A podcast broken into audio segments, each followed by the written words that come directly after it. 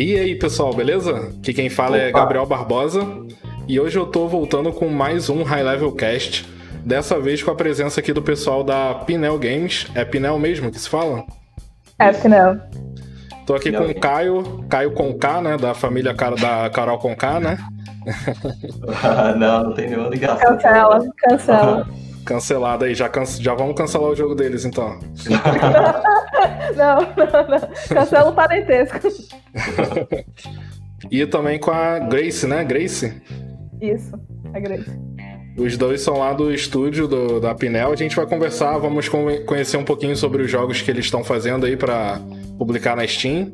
É, atualmente vocês têm o Cat the Stars e o Meow Lab, né?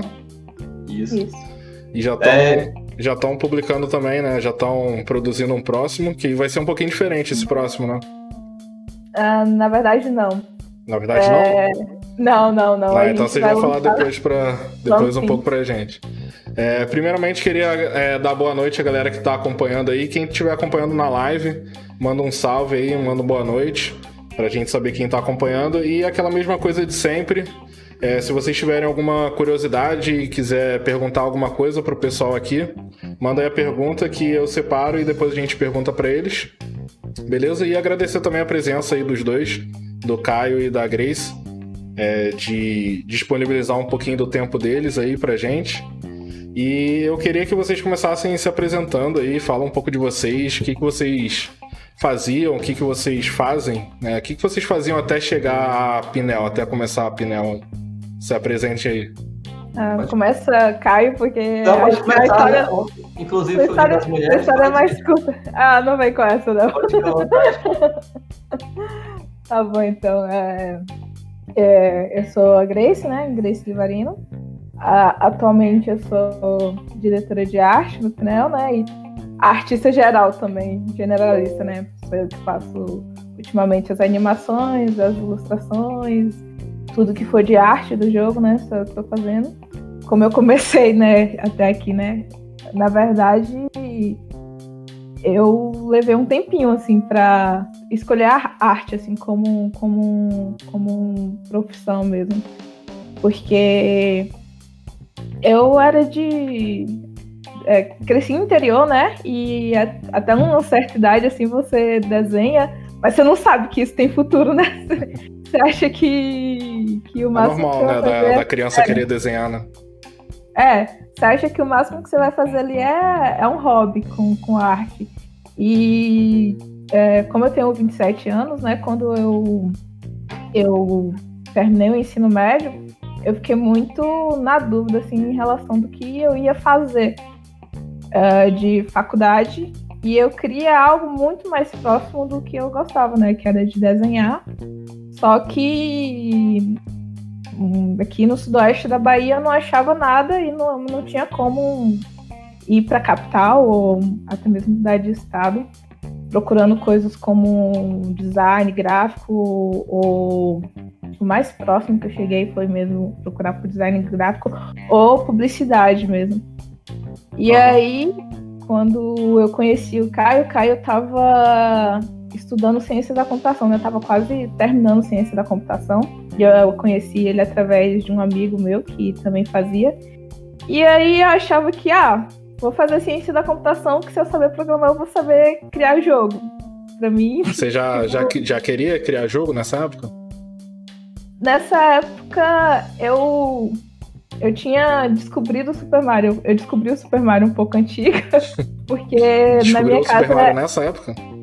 Nessa época, porque a minha mãe era extremamente religiosa e ah, jogo, essas entendi. coisas não era permitido lá em casa. Sei como é que até, é. Até que um tio meu, uma vez, ele ganhou no Rinha de Galo um Nintendo, um Super Nintendo. Caramba, isso e foi aí... quando? Nossa, isso foi em 2010. Aí ganhou um Super assim. Nintendo? É, foi. Caraca. E aí eu ia pra casa da minha avó e a única fita que ele tinha era o Super Mario. E aí eu fiquei lá jogando Super Mario o dia todo e eu aí comecei a fazer... né? me apaixonei. E aí eu fazia os bonequinhos do Super Mario de massinha de modelar, saca? Só que depois de uma semana estragava. E o pessoal achava super foda, assim. Quando eu levava pra escola, quando eu mostrava pro pessoal, eu falava assim, cara, você tem que fazer isso com algo mais resistente, assim, pra você vender. E eu meio que deixei isso pra lá. E aí, quando eu fui pensar né, em criar jogos, é, eu mal tinha computador na época, então conhecimento para mim era realmente assim muito básico. E aí eu achava que se eu programasse, eu ia fazer o jogo completo, assim, saca? Ia ter. Ia, ia fazer tudo, né? É, ia fazer tudo. Era tipo, botou um código lá e pum, você tem um jogo. e aí eu fui prestar o vestibular para estadual daqui, para fazer ciência da computação barra cinema, que era uma das opções. Ah, você colocou as duas opções: ciência da computação Foi. e cinema. Foi. Só que eu coloquei tudo a cinema. Oi? Tudo a ver, hein? Uhum, tudo a ver. Eu coloquei ciência da computação como minha primeira opção e, e cinema como segunda.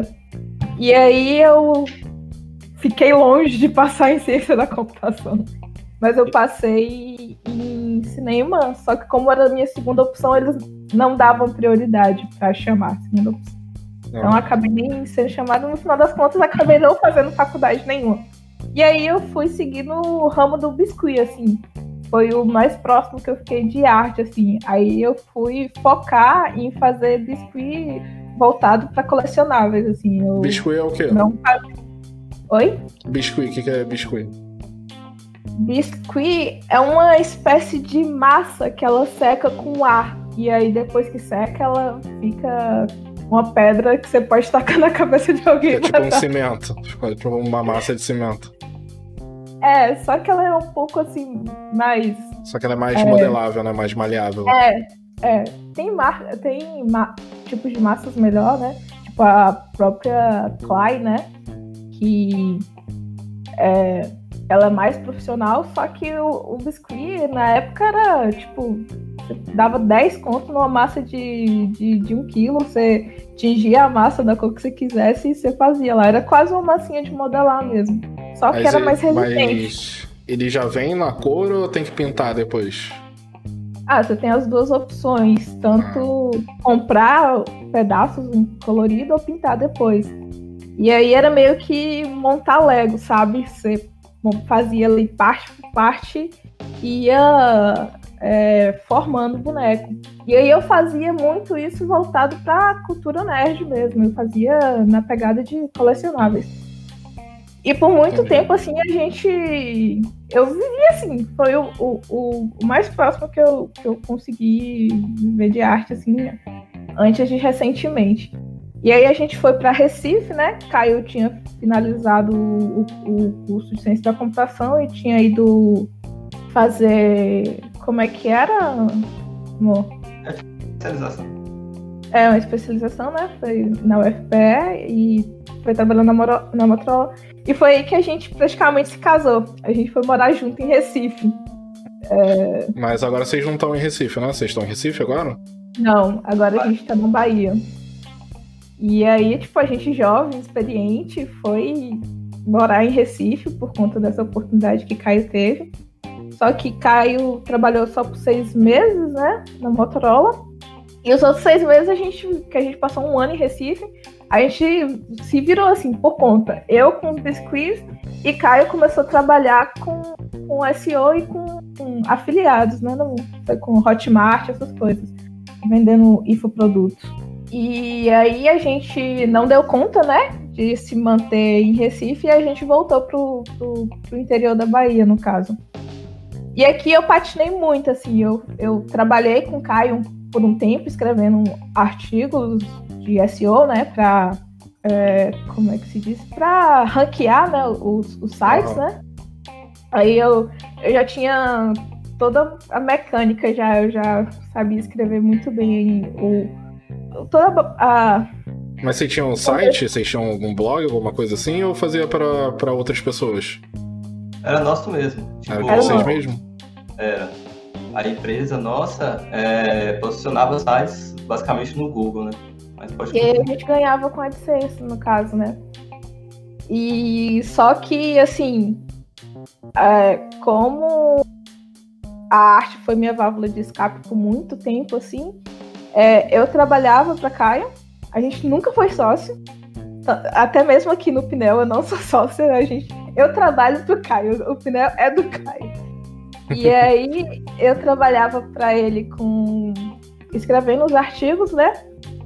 E eu não tava satisfeita, eu não tava feliz, né? Tipo, eu queria fazer alguma coisa, né, de arte. E quando eu tinha ido para Recife, o tempo que a gente morou em Recife, a gente teve uma vizinha que ela era professora de design e ela estava lá em Recife para fazer um mestrado e o esposo dela estava para fazer um doutorado.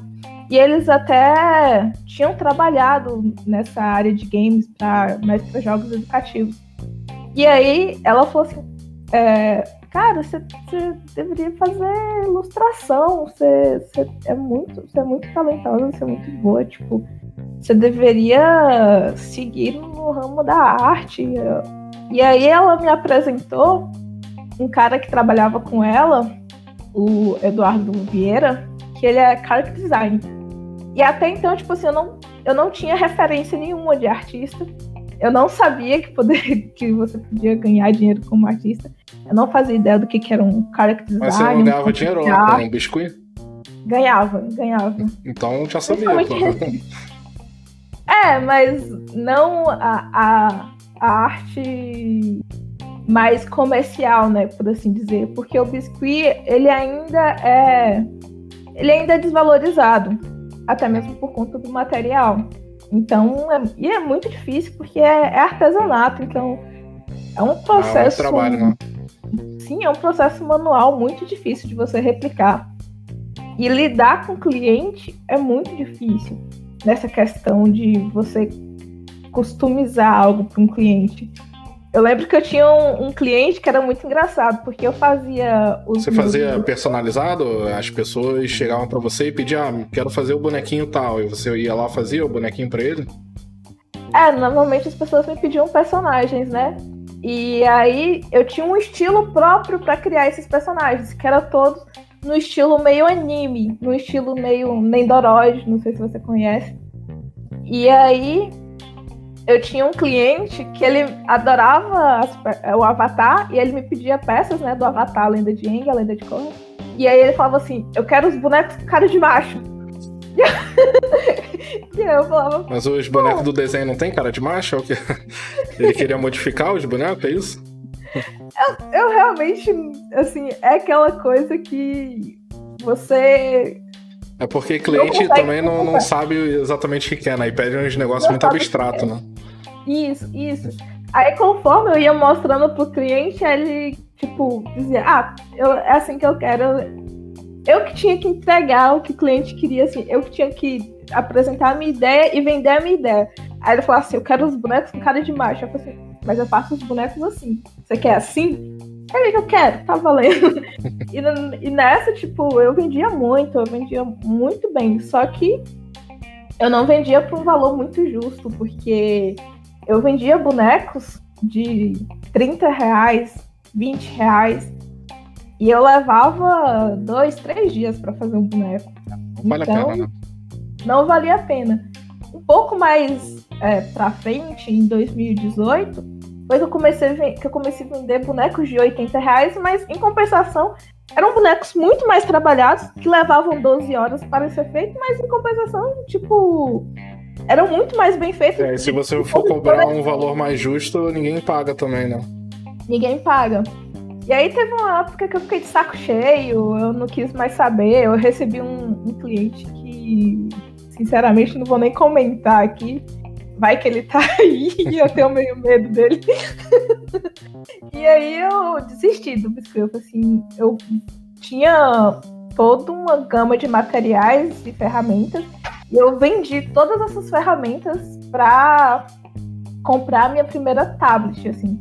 E aí eu comprei, na época eu tinha comprado a tablet mais básica da Wacom, que é uma bem iniciante, que é uns 200 reais.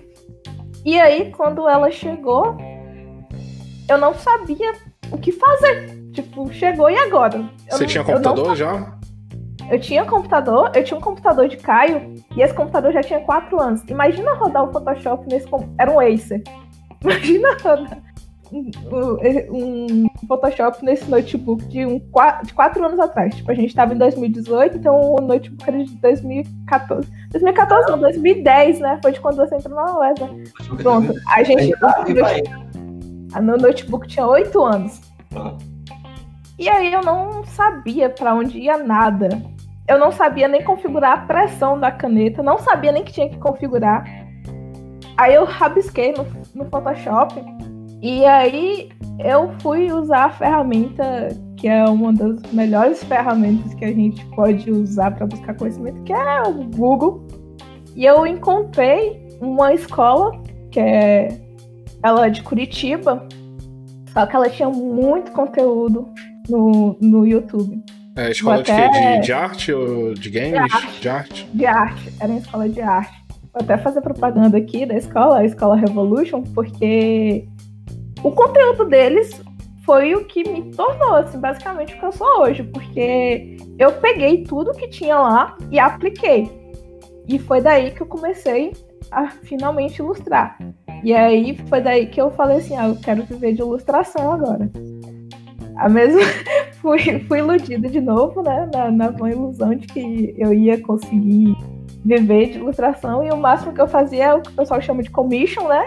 Que são aquelas artes por encomenda que você desenha uma pessoa do jeito que ela quer. Uhum. E aí, tipo, não não rendeu muito não. Em paralelo, eu continuei trabalhando com o Caio, porque senão eu não ia ter dinheiro nenhum e fui estudando. E aí, em 2018 também, eu joguei pela primeira vez The Last of Us. Primeiro? E assim, o primeiro. Foi em 2018 já. Porque a gente tinha comprado um PlayStation 4. E aí, a minha experiência com The Last of Us, assim, foi uma experiência. Pode falar foda? Pode, pode falar pra não, não tem problema não. uma experiência, assim, muito foda, porque eu tava passando. Foda demais um mesmo. Eu tava passando por um momento muito difícil e eu me identifiquei muito com o jogo. E aí, quando eu zerei o jogo, eu falei assim, cara, é isso que eu quero fazer. Já, eu quero... já jogaram dois também? Eu tô, eu tô jogando. Eu tô jogando. É dois é, é pesado. Muito, muito. É. Vai sair destruída do dois. é, por isso até que eu pausei o 2, porque eu falei assim, não estou psicologicamente bem para jogar esse jogo. É verdade, tem que estar psicologicamente bem. E aí eu pausei. E aí, quando eu terminei de jogar o The Last of Us 1, eu falei, cara, eu quero trabalhar na indústria de jogos, eu quero criar jogos, eu quero, tipo, fazer parte da vida das pessoas de uma Foi o forma. The Last of Us que deu esse clique em você. Foi esse The Last of Us. E aí, a minha meta de vida se tornou trabalhar na Naughty Dog.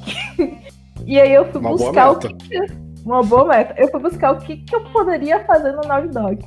Eu poderia ser artista 3D, eu poderia ser concept art, eu poderia ser diversas coisas.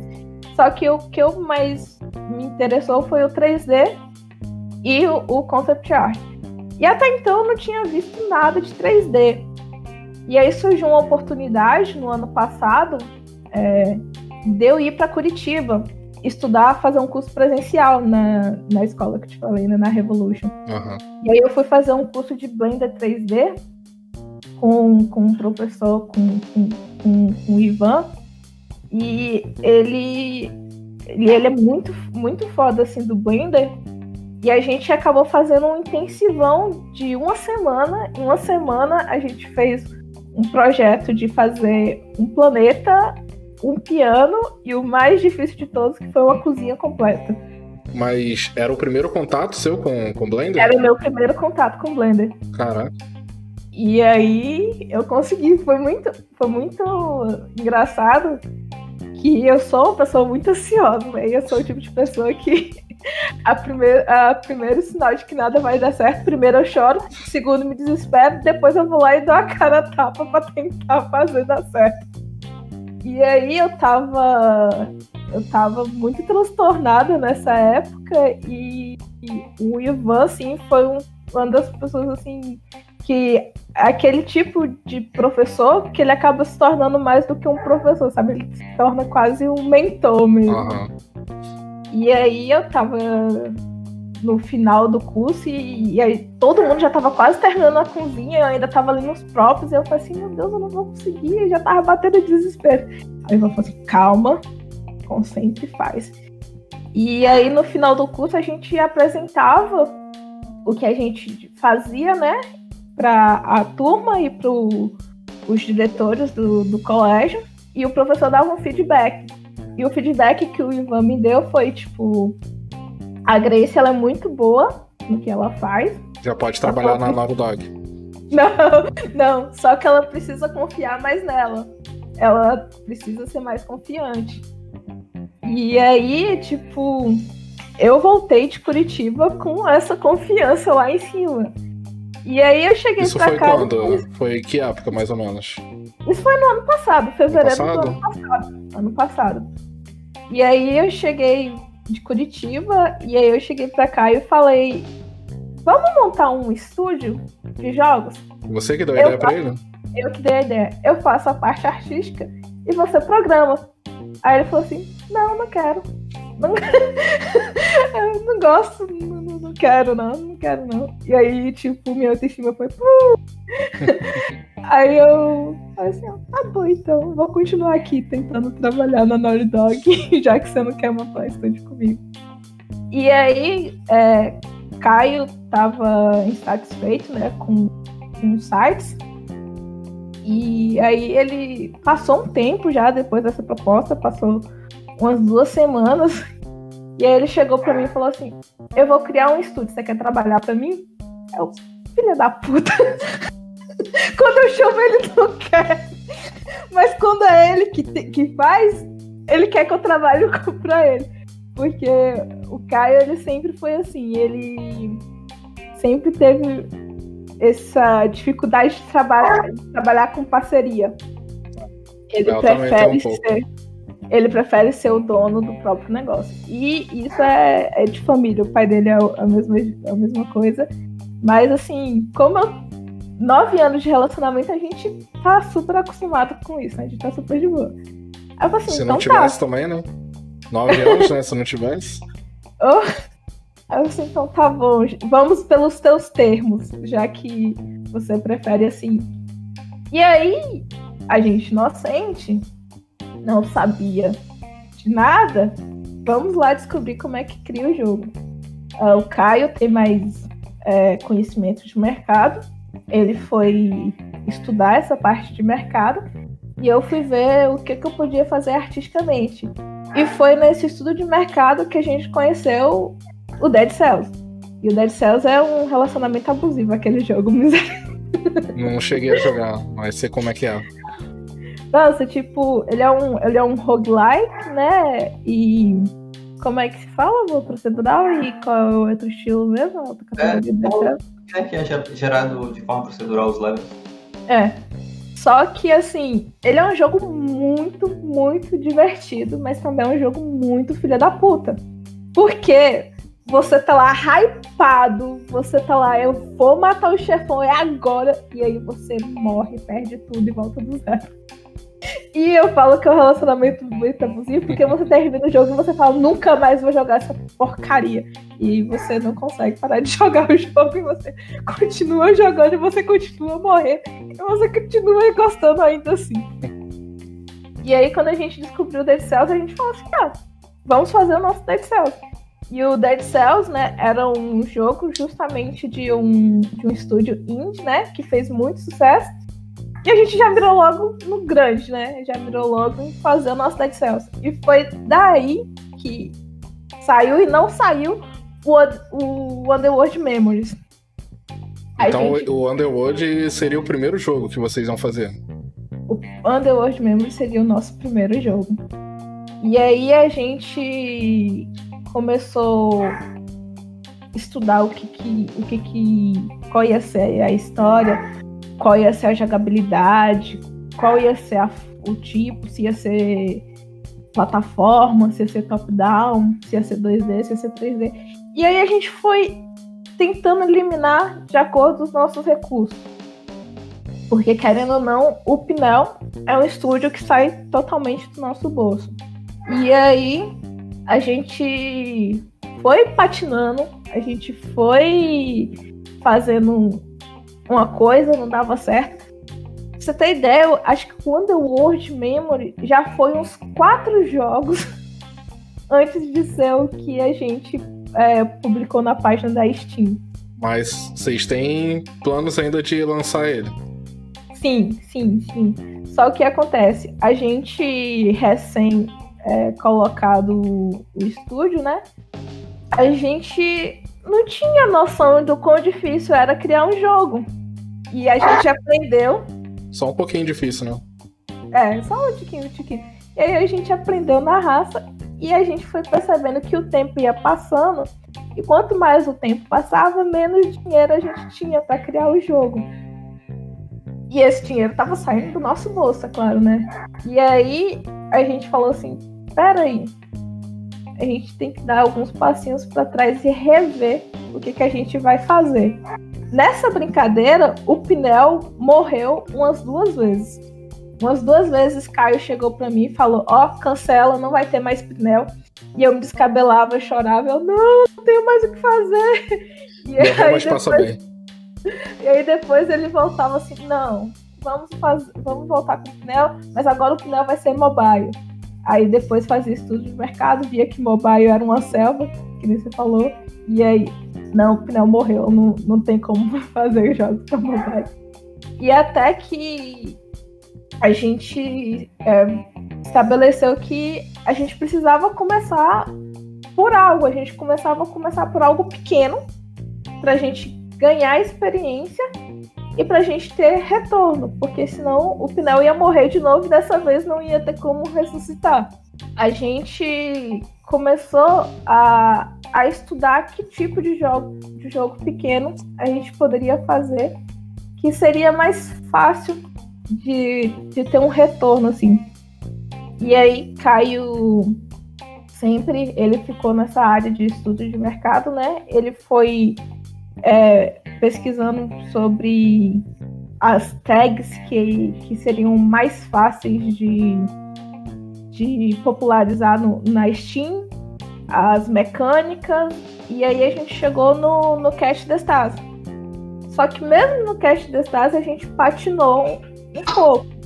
A gente levou quatro meses no Underworld Memory para chegar em lugar nenhum, no máximo na página da Steam. E a gente levou seis meses para chegar no resultado final do Cast the Stars. Porque a gente começou a fazer o jogo, a gente viu que ia dar certo fazer o jogo, e aí a gente pensou, tá, e se a gente fazer um jogo pequeno e enquanto isso fazendo um jogo, um jogo maior, o Underworld Memory, por exemplo. Uhum. Só que aí a gente falou assim, mas o escopo do Underworld, do Underworld Memory é muito grande. Então vamos diminuir o escopo, o escopo do Underworld Memory.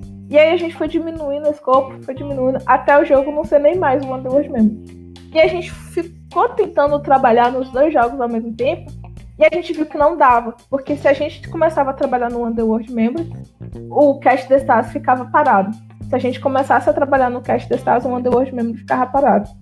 E aí a gente falou, a gente tem que escolher um ou outro. Os dois não dá. E aí a gente escolheu o Cast the Stars. E nessa época, a gente não sabia que tipo de animação fazer com Cast the. A gente começou a, pesquisar, a gente descobriu o Spine e a animação por Higgin. Só que eu não sabia nada, absolutamente nada de animação. Não sabia a regra do loop, não sabia quantos frames, que frame. E aí eu tinha um amigo que eu conheci. Você só ilustrava, né? Você não fazia animação, né? É, eu só ilustrava. E eu mal ilustrava, porque até então eu só desenhava ali no papelzinho. E aí eu, eu tinha conhecido um amigo num outro curso de, de férias que eu tinha feito de character design. E aí esse amigo meu, ele tinha formado. Ele estava, na verdade, terminando de formar na, na, na faculdade que vocês falaram no, no episódio zero. E aí ele estava fazendo o TCC dele para animação 2D. E aí eu falei assim, é, tipo, vamos chamar o André porque o André, ele é muito, ele é um artista muito foda. E eu, e eu prefiro delegar esse trabalho pro André, que vai fazer um trabalho foda, do que eu, eu fazer alguma. eu fazer merda e arriscar o pneu. E enquanto o Cash the não saía, o Pinel não era um estúdio, porque a gente era cheio de incerteza, a gente era cheio de insegurança, a gente ficava toda hora desbaratinado. Inclusive foi por conta de nossa piração que o nome do Pinel saiu. Mas eu conto isso depois. E aí, e aí a gente conseguiu o, que o André fizesse as, a, a, as artes de cenário e as animações do cenário pro, pro, pro Cast do Stars. Eu só meio que orientei ele. Nesse, no Cast do Stars eu só fiz esse papel de diretora de arte mesmo. Eu, eu conduzi o, o André ao que a gente queria. E aí, quando a gente finalizou o Cast the Stars, e a gente lançou o Cast the Stars, e a gente vendeu a nossa primeira cópia do Cast the Stars a gente se tornou oficialmente um estúdio. Demorou quanto tempo até vender a primeira? Não, foi no mesmo dia. Ah, foi? sim. Do, a primeira cópia? Publicou e já vendeu, né? Sim, sim, é. Mas do começo dessa jornada que Grace contou até vender a primeira cópia foi quase um ano, né?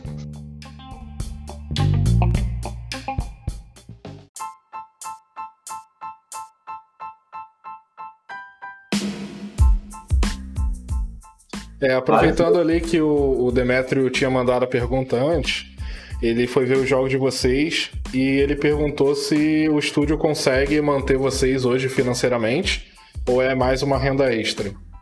Ainda, ainda não consegue manter, mas é, a gente não tem a mentalidade de renda extra, até porque é, futuramente essa vai ser nossa única renda. Então a gente está full time nesse, nesse projeto e tal. Ainda não mantém, mas futuramente vai manter. Hoje vocês estão full time no, no Pinel ou vocês fazem alguma outra atividade? A gente está full time. Beleza, então fala um pouquinho agora aí, ô, Caio. Grace falou pra caramba aí, né? É, então, acho que Grace, inclusive, resumiu um pouco aí da, da, da história do Pinel, uhum, da jornada e tudo mais, né? Pra falar a verdade, eu acho que. O que, que você fazia antes da, da, da Pinel? Então, muita gente romantiza bastante, né, velho, essa carreira de, de ser desenvolvedor e tal. É, como o Grace falou antes, eu, eu fiz ciência da computação, sou formado em ciência da computação, então na teoria eu sou programador, mas a minha vibe mesmo é de business. Tipo, eu gosto de, de ter empresa, eu gosto de, de ter um negócio, de gerenciar um negócio e coisa e tal. Hum, eu tava até falando com a Grace, eu tive a oportunidade de trabalhar com jogos algumas vezes na vida é engraçado que você só liga o ponto depois, né? Você só tem essa sacada que, pô, tive aquela oportunidade lá atrás de trabalhar com jogos, não trabalhei. E a última, inclusive, foi essa que Grace falou, né? E aí, vamos montar um estúdio, né? Eu sou artista e você é programador. E eu não. E um dia depois eu chego para ela e falo, e aí, vamos montar?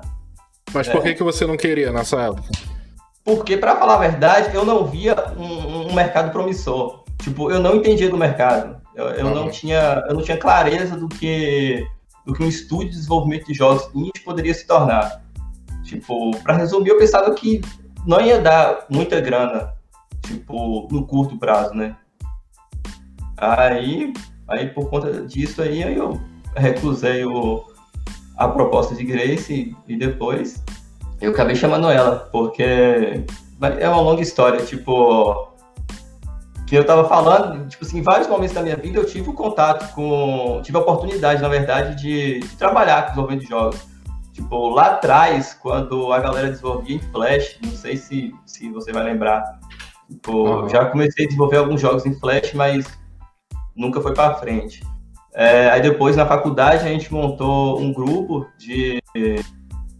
Uma equipe, na verdade, né, para tentar criar um estúdio e desenvolver alguns jogos também não deu em nada, né? a gente não tinha nenhuma uma linha de código no final do quando a gente acabou. Ainda na faculdade eu conheci o Blender, me interessei pelo Blender, dei uma pesquisada no mercado, ainda quase comecei a criar um joguinho, mas ainda não foi dessa vez. Hum, um amigo meu entrou nesse mercado um pouco antes de mim, tipo, no mercado mobile, na verdade, um pouco antes de mim.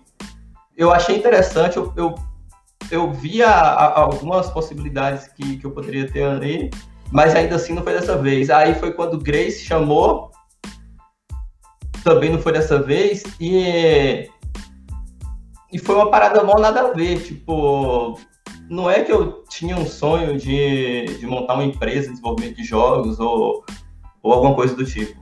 É, como eu falei, eu gosto de, eu gosto de negócio, gosto de empresa. É, para falar a verdade, eu gosto mais de computador do que de, jogar, falar a verdade. Eu, eu, prefiro produzir do que, do que jogar. É, como o Cris falou, tipo, a minha última empresa era de. A gente tinha vários sites e posicionava algumas palavras-chave no Google. E fazendo essas análises, né, tipo assim, de qual, de qual palavra-chave posicionar, é, eu encontrei com o nicho de jogos online, né, esses jogos que, que o pessoal joga no browser, no navegador.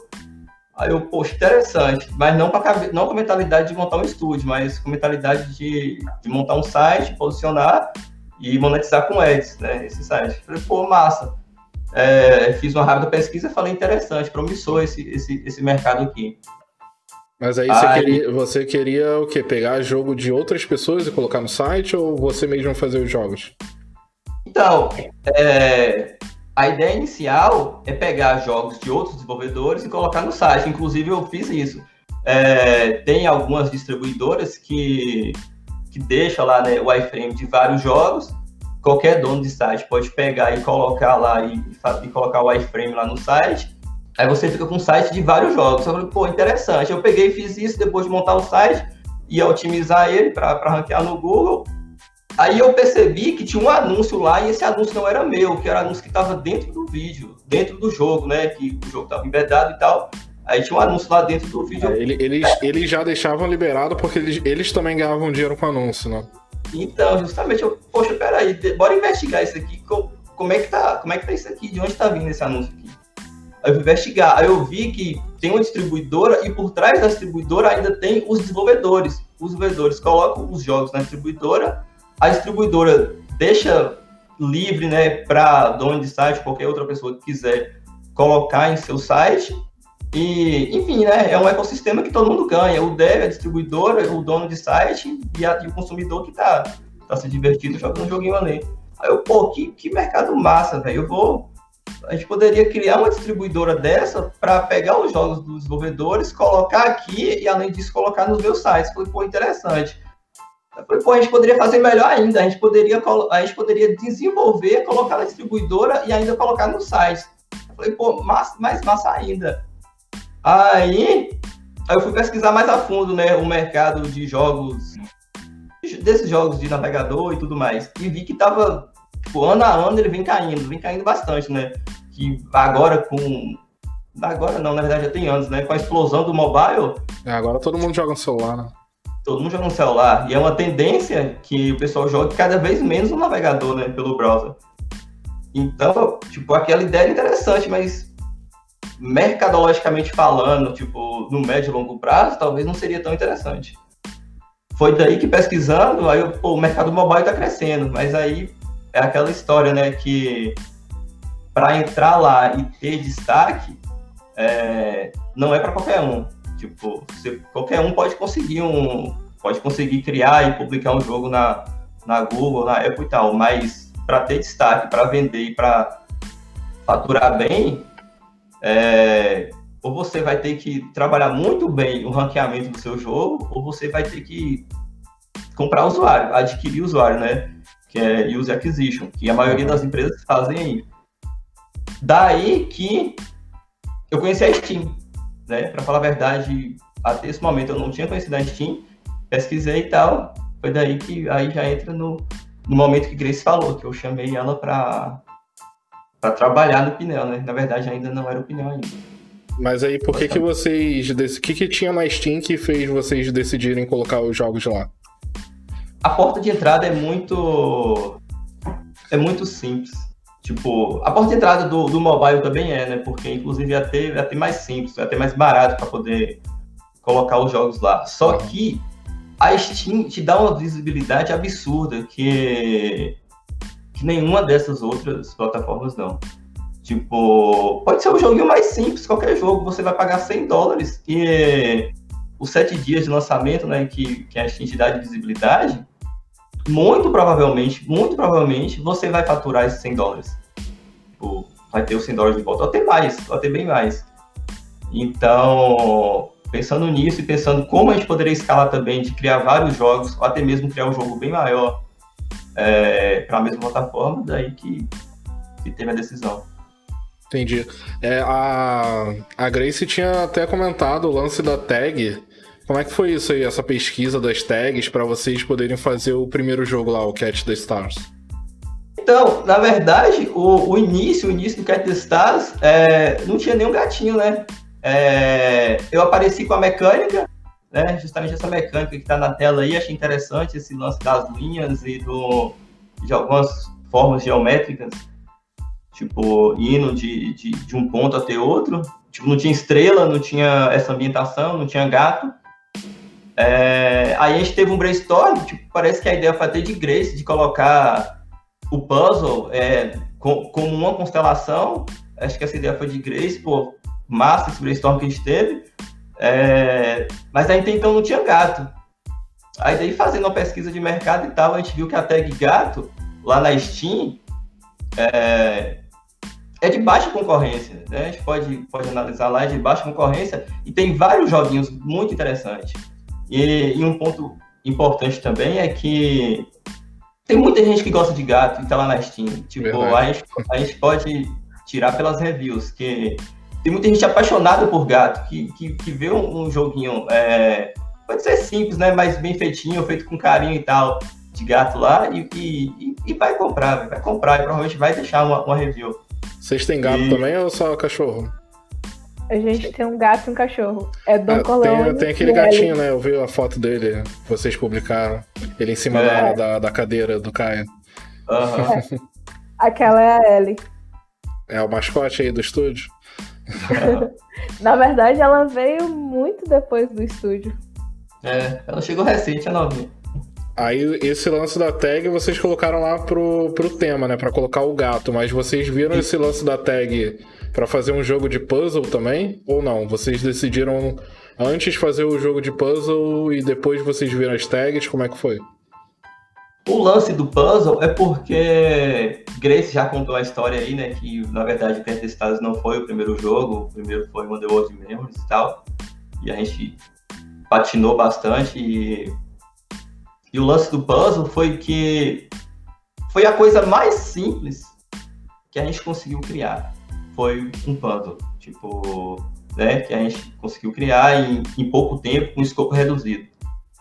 Foi um puzzle. Então, na verdade, não, a, a, escolha do puzzle não foi necessariamente uma, uma pesquisa de mercado super elaborada e tal, né? Foi mais por conta do escopo, para a gente não, né, não, não cair na, na, na besteira de novo, de, sei lá, de criar um super complexo e tal. Vocês queriam fazer um jogo bem simples, né? Pra conseguir fazer em pouco tempo e já publicar, né? Justamente. A ideia daquela velha, aquela velha ideia do primeiro jogo, né? De, de publicar e ver o jogo lá na Steam vendendo. A gente queria publicar um jogo, né? E o mais fácil que fosse, né? Seria o, o que a gente provavelmente ia conseguir publicar, né?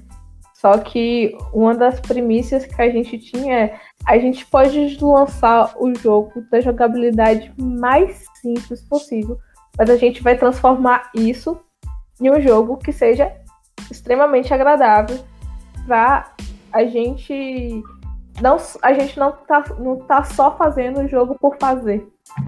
Ah, entendi. Um jogo simples, mas que vocês queiram fazer aquele jogo, né? Uhum. E atualmente o, o estúdio de vocês são só vocês dois, né? É, que trabalha de forma fixa, sim, né? tanto que se você for olhar aí no, no, nos créditos, né, tanto do Cat Stars quanto do, do Miau Lab, que são os dois jogos publicados, tipo, a gente teve várias pessoas na equipe, né? desde uhum. programador até, que nem Grace falou, o André como é, artista e animador, a gente contratou uma pessoa para o som, no Get Stars a gente contratou uma pessoa para poder criar os levels e tal, e no Miau Lab a gente contratou o programador também, a pessoa do som. o André também, porque como a ideia é futuramente, tal, conforme a gente vai criando os jogos e aumentando o escopo dos jogos aos poucos, é, contratar pessoas, eu achei interessante a gente, mesmo que de forma simples, tipo, trazer essas pessoas, né, como freelancer mesmo, faz um, um contrato maroto ali, é, traz essas pessoas como freelancer já para ter essa experiência, essa troca de ideias, essa troca de informação, né? Tipo, nessa a gente conhece pessoas e, e a galera agrega também, né? E coisa que a gente não sabe, né? Coisa que a gente não saberia fazer e você, você chega a programar também no, nos jogos? Ou você fica mais nessa parte de, de mercado e de game design? Então, a minha vontade seria não programar, né? Ficar só nessa, nessa parte cuidando. Você programa porque parte... tem que programar, né? Então, eu programo porque tem que programar. Né? E, e, qualquer outra coisa mais que surgir que eu precisar fazer, eu vou acabar fazendo também. Até meter a mão no Photoshop, animá-lo, criar som, áudio, qualquer coisa aí, a gente tá fazendo. A Grace ia falar alguma coisa?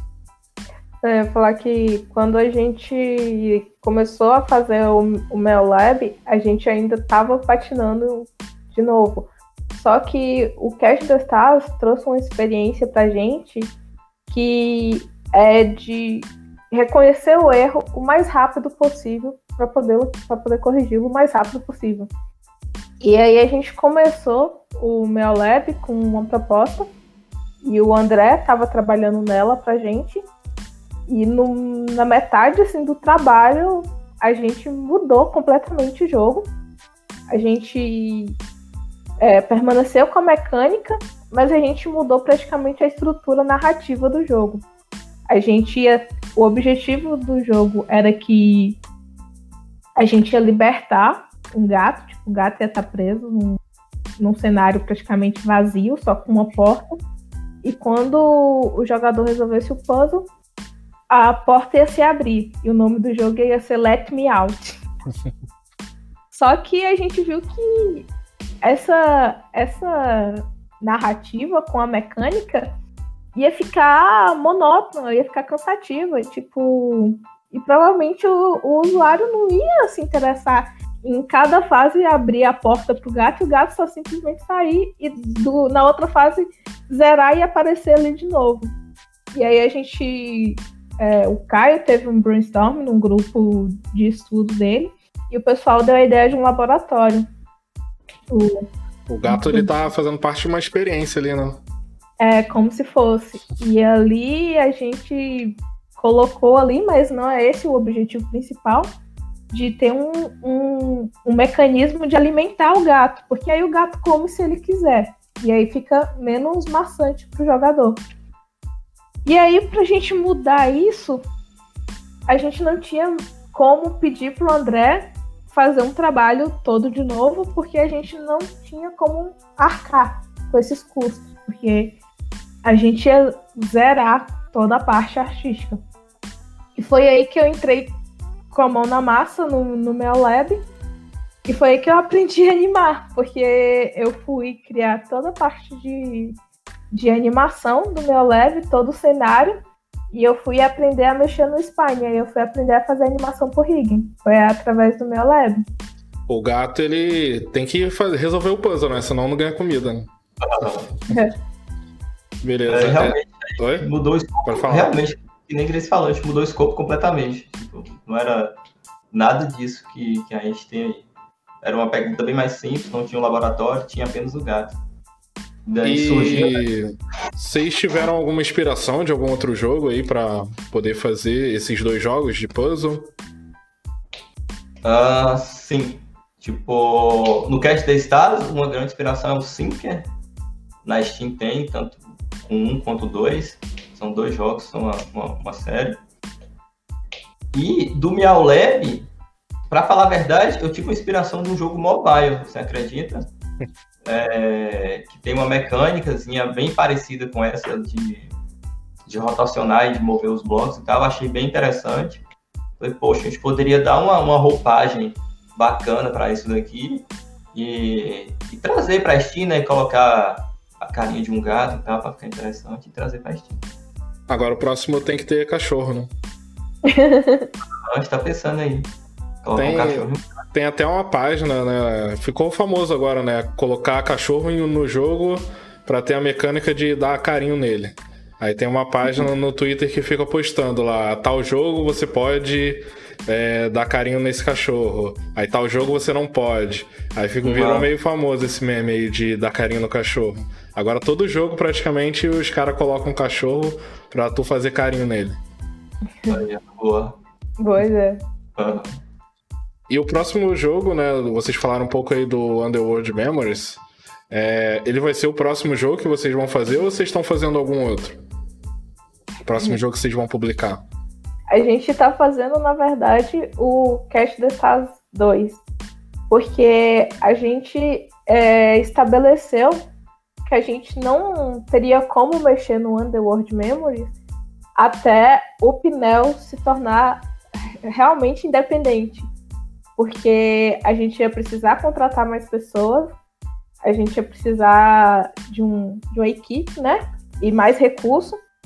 E então, até então, a gente tá. O que a gente está fazendo é meio que criar uma incubadora para o Pinel.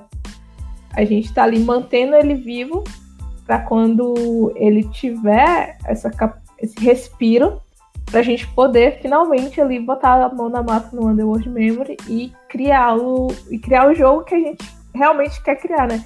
Porque a gente começou o Pinel no intuito de criar um jogo grande, a gente queria criar jogos grandes, a gente apanhou para descobrir que não que só nós dois sem recursos não iam conseguir criar um jogo grande. E aí a gente começou a criar os jogos pequenos para poder ter é, esse esse respiro para o pneu. Então, pelos próximos, dizer no mínimo um ano, a gente vai continuar lançando jogos menores num, no curto período de tempo. Uh, o meu lab a gente acabou desenvolvendo em dois meses, o Cat the Stars foi em seis, o meu lab em seis. O nosso segundo agora, o meu lab em dois, desculpa, o nosso segundo provavelmente também vai ser lançado com dois meses, e assim sucessivamente até a gente. Até o estúdio conseguir pagar o Underworld Memory. Aí quando tiver a grana suficiente, vocês fazem o Underworld, não?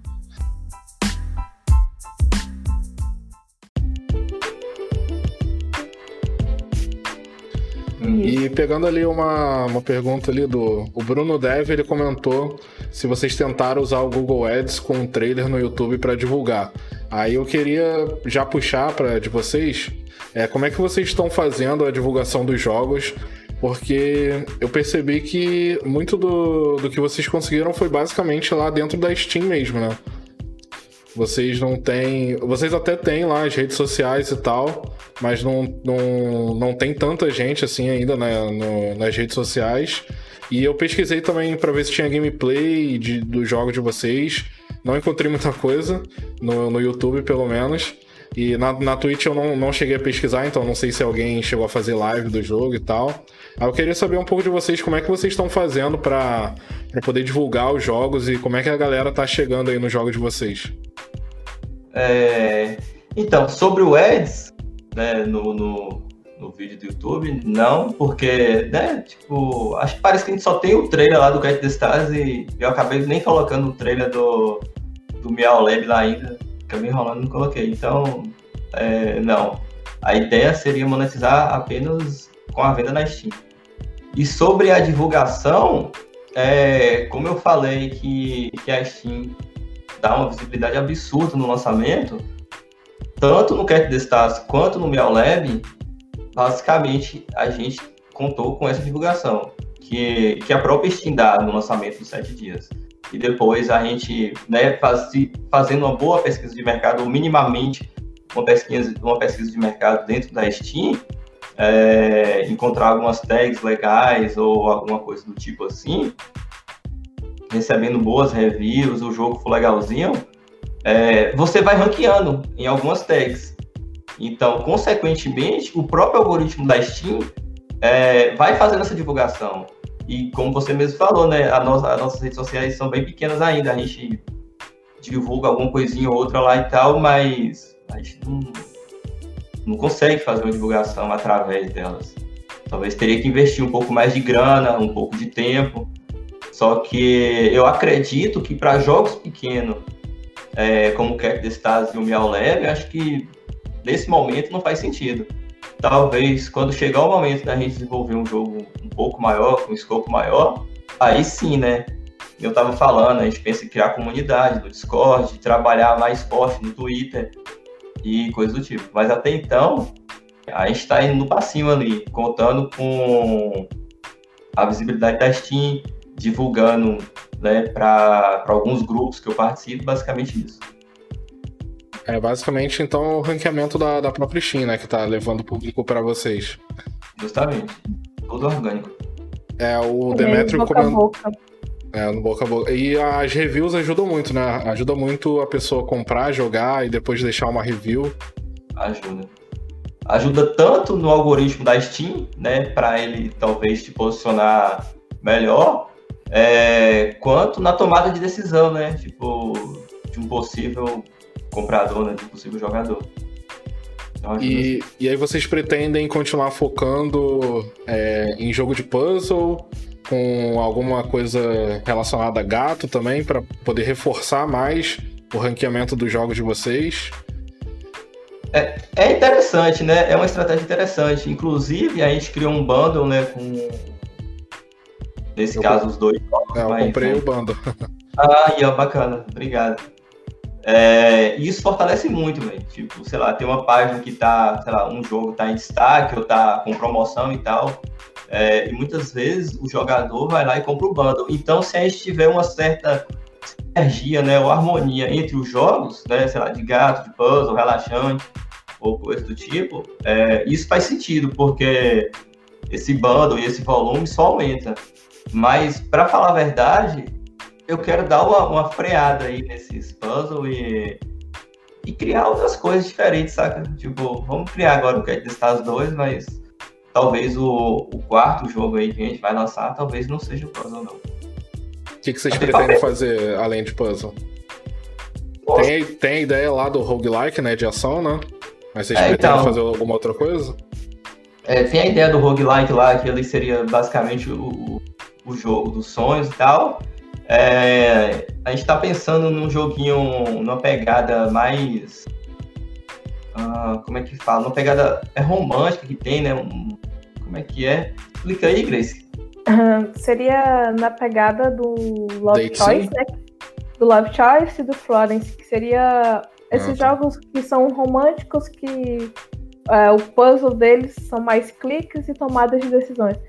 Uh, Love Choice seria a nossa maior referência, porque o Love Choice tem mais interação e tem a, a, aquele lance de tomada de decisão, tipo, que você decide influencia em, no, em como o jogo corre.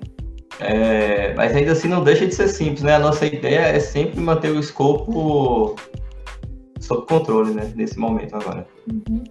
O Demetrio comentou ali de uma, de uma empresa que costuma fazer puzzle minimalista, que é a Minimal Games. Não sei se vocês já ouviram falar. Sim, inclusive. Do, do Rafael Dias. É, do Rafael. Né? E aí, uma coisa que eu percebo no, no, nos jogos que ele faz é que ele, ele faz jogos de puzzle com a temática de xadrez. Então, se você for na tag lá de xadrez, por exemplo, vai aparecer vários jogos dele. Então ele acaba ficando, a empresa dele acaba ficando meio que famosa por esse tipo de jogo. Então a galera já, já acaba comprando mais e tal. Uhum. É, inclusive, eu, Oi, pode falar. aprendi muita coisa com o Rafael. Eu faço o curso dele. E... Ah, você faz o curso dele? Aham. Uhum. E participo de uma mentoria com ele também. É muita coisa que, que a gente ah, aprendeu. Então a assim. ideia do puzzle veio daí, né? Exatamente. E quando Grace falou aí, né, um, do grupo, mentoria e tal, que, que trouxe essa ideia do laboratório, foi de lá também. É engraçado que o, o, o Rafael, né, ele tem essa, essa linha, né, de você começar pequeno e escalando. E aí o Caio, quando ele foi fazer a mentoria, ele já chegou lá, quero fazer um jogo grande. Aí o Rafael ficou, não, mas tipo, é mais fácil se você ir dos pequenos e pro maior. Aí Caio, não, tô tudo sob controle, vou fazer um jogo grande. Aí quatro meses depois eu, é, eu vou fazer um jogo pequeno. tipo, é aquela coisa, sabe? É, eu nem sabia. Eu nem, nem, eu nem sabia o que eu não sabia, velho. Tipo, eu não sabia o, o, escopo do projeto, eu não sabia onde é que eu tava me metendo, sabe? Quando, quando a gente pensou em criar esse jogo de escopo um pouco maior. No, no início lá, né? Da nossa trajetória. E depois de um tempo também, você. Você começa, sei lá, vocês começaram fazendo um jogo lá, o Cat the Star, né? Se vocês comentaram, que ficou seis meses fazendo. Mas aí depois Sim. o próximo, vocês já ficaram bem menos tempo, né? Foi dois meses. Que vocês já aprendem algumas coisas, já aprendem alguns processos, que conseguem agilizar algumas coisas, conseguem reaproveitar coisas também, né? Então o próximo jogo que vocês estão fazendo, o Catch the Stars, eu imagino que ele vai ser. É, vocês vão conseguir fazer mais em menos tempo, né? Porque já conseguem reaproveitar a coisa, vocês melhoram também, né? É, com certeza. O nosso, o nosso plano aqui é de dois meses der certo, ainda esse mês a gente lança ele. O Gilmar comentou ali se vocês estão vivendo completamente de games atualmente, né? Vocês já comentaram antes que é. atualmente não não tá dando totalmente, né, para viver, né, mas vocês estão focados 100% nisso, né? Justamente. A gente está focado, né, no momento em em que o Pinel viva, né, né, que o Pinel pague os jogos antes mesmo de pagar a gente. É, eu, eu, eu recebo salário, né? O Caio não, mas é, o, o, meu salário vem da grana que a gente investiu no Pinel para criar o Pinel. Mas até então ainda a gente não se paga. E só, pra, só por curiosidade, é... qual a ferramenta que vocês utilizam ali para fazer os jogos? A Unity. Unity mesmo? Isso é. E a parte visual, vocês usam tem alguma ferramenta que vocês podem falar que vocês usam? Uh, dessa parte visual eu trabalho com Photoshop e com o Spine 2D, que para mim, tipo, tem sido uma das melhores ferramentas de animação 2D, assim. Spine? É, é o Spine 2D. Ele é próprio, ele ele não, não necessariamente é próprio, né, mas ele é, ele é o mais recomendado para animação 2D de jogos, né? Que não sejam tradicionais. Entendi. E como é que tem sido a experiência de vocês até agora? Assim, vocês acham que tem valido a pena?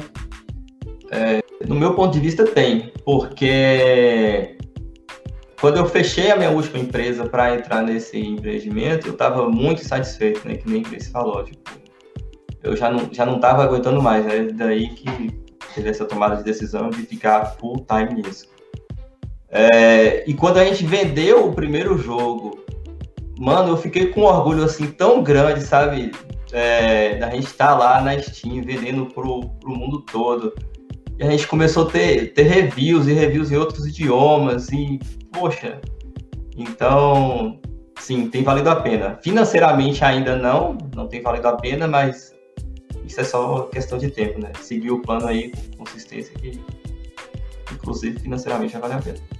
Eu acredito que para a Grace também tem valido bastante a pena, né? Porque é uma parada que ela já queria fazer e tal, né? No meu ponto de vista, assim, não só tem valido a pena, como tem sido uma experiência, perdoe o palavreado, do caralho. Porque, porque eu saí praticamente do, do zero como artista em, em dois anos eu tô puta que pariu criando jogos. E isso é muito foda. Isso é, é, é foda, tipo, eu é, como mulher e como uma mulher negra, tipo, eu estando ali num papel importante na, na indústria de jogos. E isso, tipo, me faz meter a cabeça no pneu e querer fazer, ver ele cada vez maior, para trazer mais gente, para inspirar mais pessoas, para dar mais oportunidade. Assim, acho que tanto o sonho meu quanto do Caio é a gente ter um estúdio onde a gente possa ter uma pluralidade de pessoas ali que ame tanto quanto a gente o Pinel. E, e o sonho da, da Naughty Dog ainda tá de pé ou agora é só o Pinel? E aí? Eu proposta agora pra ir trabalhar lá. Ai, não faz isso comigo. Meu coração, meu coração fica meio dividido, assim. Eu... É melhor, Acho que é a melhor decisão. Oi? Acho que a melhor decisão é você ir. Eu penso assim, eu penso que o Neo é, é, um, é um filho que eu adotei. E aí eu só posso abandoná-lo quando ele já tiver adulto já. Aí quando ele tiver adulto, aí ele vai viver a vida dele, eu vou viver a minha. Até então, meu foco é total no Pinel. E você, você mesmo estava estudando 3D, né? Tava estudando ali o Blender. Por que, que uhum. vocês decidiram fazer 2D e não 3D? Os jogos de vocês? Por conta do escopo. É... Você acha que 2D é mais, mais tranquilo fazer? Consegue fazer mais rápido? Sim, sim. É, o, o 3D, é, o que eu sabia até então de modelagem no, no 3D era no Blender e era a modelagem mais hard surface. Assim. Eu não sabia esculpir. E você criar um jogo sem saber é, muito do 3D, sabendo pouco, é, você leva o tempo de aprender e o tempo de criar o jogo. Então ia levar muito tempo. E aí, mesmo a gente vendo assets, a gente não ia ter muito, muito recurso para investir em assets e montar um jogo 3D nesse momento. Era quase a mesma lógica do Underworld Memory. Se o scope é muito grande, a gente não dá conta.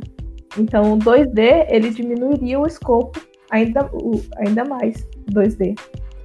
Entendi. E vocês chegam, vocês chegaram a usar alguma coisa já pronta ou vocês criam tudo? É, no Cat the Stars, é, a gente comprou um asset que a gente está usando aí no céu. Esse céu aí que tá, tá bem bonitinho, com as partículas e tal. É um asset pronto que a gente comprou no Asset Store. Uh, o restante é a gente produzir. Beleza.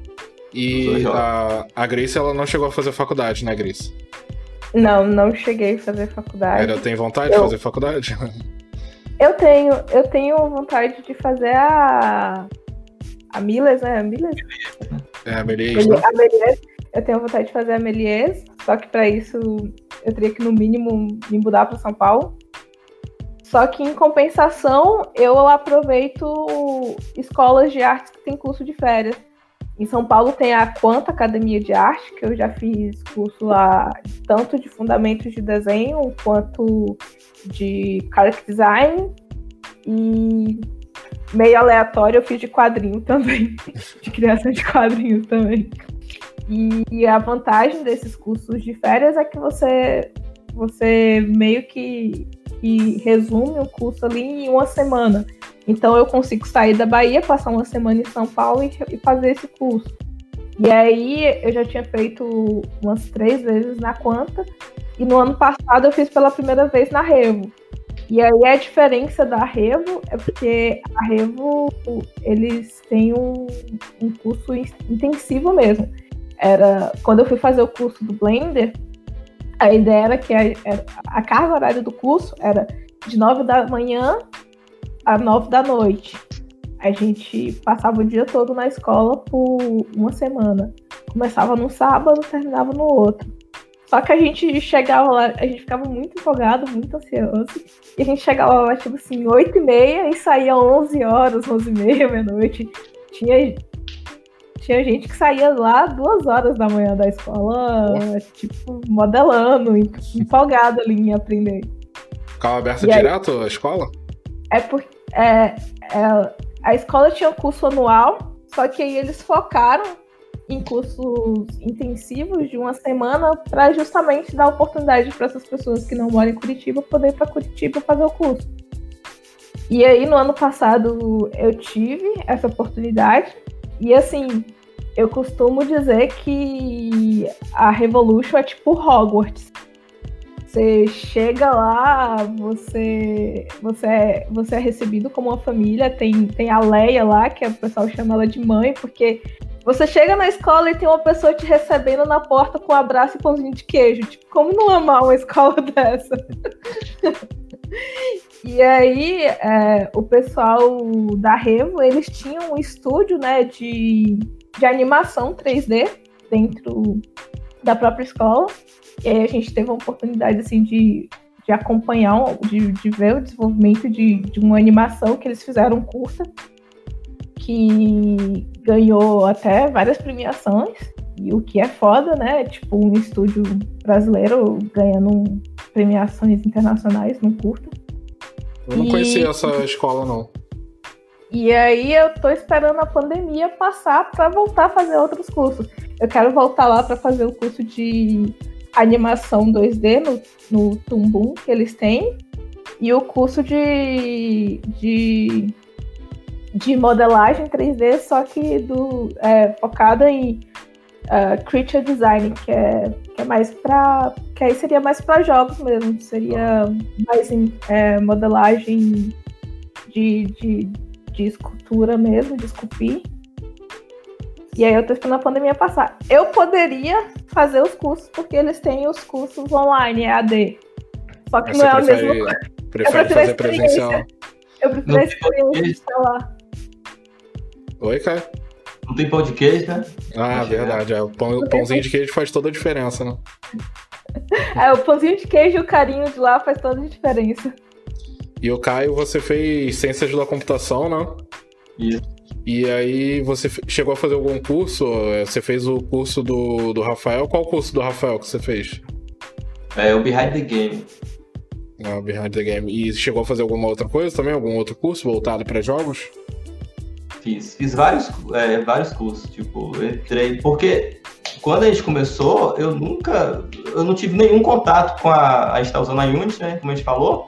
É, a gente não, eu nunca tive contato com a Unity, com nenhuma outra ferramenta dessas de desenvolver jogos. Então, a minha primeira decisão quando a gente iniciou o estúdio foi comprar vários cursos de desenvolvimento, tipo, daquele desenvolvimento básico mesmo, que o cara vai lá ensinando, é, passo a passo, abrir Unity, instalar Unity, é, desenvolver Tipo, aquele joguinho mais básico de todos. Então, sim, comprei vários cursos. Tipo, desenvolvimento em Unity, de... pra Grace também, de animação, de desenho, vários. E por que, que vocês escolheram a, a Unity? Então, eu ainda pesquisei e demorei para tomar essa decisão. Tipo, eu pesquisei, é, encontrei o Construct, né? Parece que, que é uma ferramenta aí que o pessoal utiliza bastante e tal que inclusive cheguei a usar, cheguei a testar e tudo mais. É, fiz o curso também, aprendi algumas coisas e vi que era que é muito simples, né, de, de, de construir através do Construct.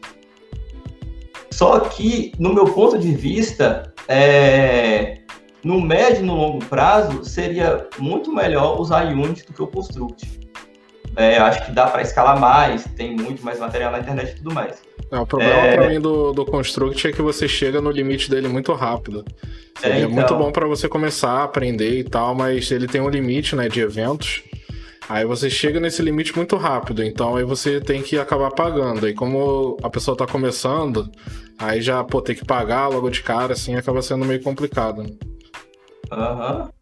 E eu acho que para encontrar desenvolvedor também, né, para fazer um freelo ou para trabalhar ter fixo também, acho que a Unity é, é uma boa ferramenta. Cheguei a é, dar uma analisada também na, na Will, só que não sei se ela tá, tá muito mais focada em 3D e tal. A gente acabou optando pela Unity mesmo, que tem uma comunidade enorme. Se quiser encontrar programador, uma pessoa para trabalhar, encontra fácil, tem muito material na internet, gratuito e pago também. E esses cursos que vocês fizeram, é, vocês acham que valeu a pena? Valeu a pena o investimento? Valeu, de mim valeu super a pena, porque para quem saiu do absoluto zero, né, que não sabia nem o que era Unity, não sabia nem instalar o Unity, e né, até chegar a publicar os jogos, eu acho que valeu sim, né? né? Inclusive comprei teu curso também, só que infelizmente eu comprei recente, né, porque eu não, eu não conhecia. É, sim, de mim vale super a pena, velho. Valeu super a pena e continua valendo. E pra você também, Grace? Ah, eu, eu sou a pessoa que praticamente coleciona curso. é, nessa parte artística, eu tento investir bastante em curso, até mesmo porque eu sou muito insegura. Eu sou nova, né, nesse, nesse meio de arte. E aí eu fico muito insegura com, com técnica, essas coisas. Uh, um dos cursos que eu fiz recentemente, que me ajudou muito nessa parte de segurança, de que me fez entender que mais do que a técnica, o que importa é a sensação que eu passo para o usuário, foi um curso que eu fiz com o Hiro Kawahara. Você deve conhecer ele pelas lâminas de bandeja do McDonald's. Ele foi o cara que por muito tempo fez as lâminas de bandeja. E o curso do Hiro era muito focado nesse lance de você desenhar intuitivamente. E isso ajudou 100% no desenvolvimento do, do meu lab, que eu acabei tendo que fazer sozinha, porque aí eu fui mais na, na intuição mesmo, no feeling. Tipo, se eu tô conseguindo passar a sensação que eu quero passar, a técnica eu vou aperfeiçoando com o tempo.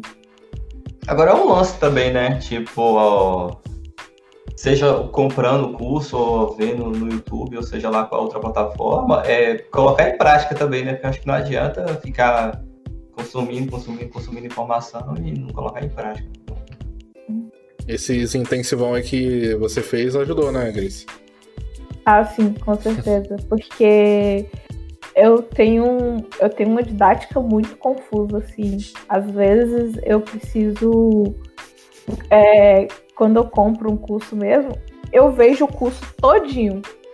Depois que eu vejo o curso todinho, eu absorvo ele, eu, pra, eu vou ali ver o que eu peguei e aí depois eu fico voltando para repor o que eu não peguei. E aí nesses intensivos, é, como tinha um professor sempre acompanhando, aí eu já conseguia rapidamente ali é, absorver e matar o que eu não absorvia ali. Entendi.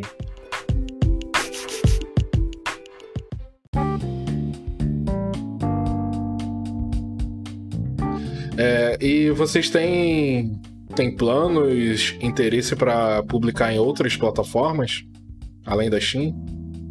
No momento a gente não pensa em publicar no mobile. Eu dei uma, uma, uma pesquisada e vi que a gente que, ter, que teria a possibilidade desses jogos é, serem publicados no Nintendo Switch, né, mas seria através de publish e tal, e teria que correr atrás disso e a gente não, é, não fez ainda nenhuma publish vir atrás de nós também. É, é, mas sim, a gente tem, tem vontade, tem interesse sim. Principalmente quando a gente começar a criar jogos maiores, né? Que aí sim, talvez faz sentido é, desenvolver para consoles, né? Porque, para falar a verdade, eu acho que esses jogos pequenos assim, tipo, ele não, não encaixa bem, né? Sei lá, se jogar no, no, no PlayStation, no Xbox e tal. No Nintendo Switch sim faz sentido, mas em consoles como PlayStation Xbox, não. Precisa ser um jogo mas... com um escopo um pouco maior, né? Um pouco maior, justamente, né? Talvez para fazer sentido, né? Para publish também, que, que seria uma possível parceira. E vocês agora tendo o jogo publicado na, na Steam, vocês acham que não compensa publicar também no, no, no celular? Não, compensar compensa, mas é aquele lance do custo de oportunidade, né? Porque a gente iria tirar um, um, um, tempo agora que a gente poderia estar tá, tá desenvolvendo outro jogo para publicar na Steam, que é um mercado que a gente que a gente está tá começando agora a entender como é que funciona, para entender um novo mercado que a gente não faz nem ideia e que, sinceramente, eu acho que a gente não tem capacidade de entrar no momento, né? Como eu falei, eu, se a gente tivesse muita grana, é, essa decisão era fácil de ser tomada, porque a gente ia para é, aquisição de usuário, né? Que é basicamente o que essas empresas grandes estão fazendo e que está ganhando bastante grana lá. Mas como não é o caso, então eu acho que não é o momento ainda do pneu. Tipo, entrar no mobile. Não agora. Entendi.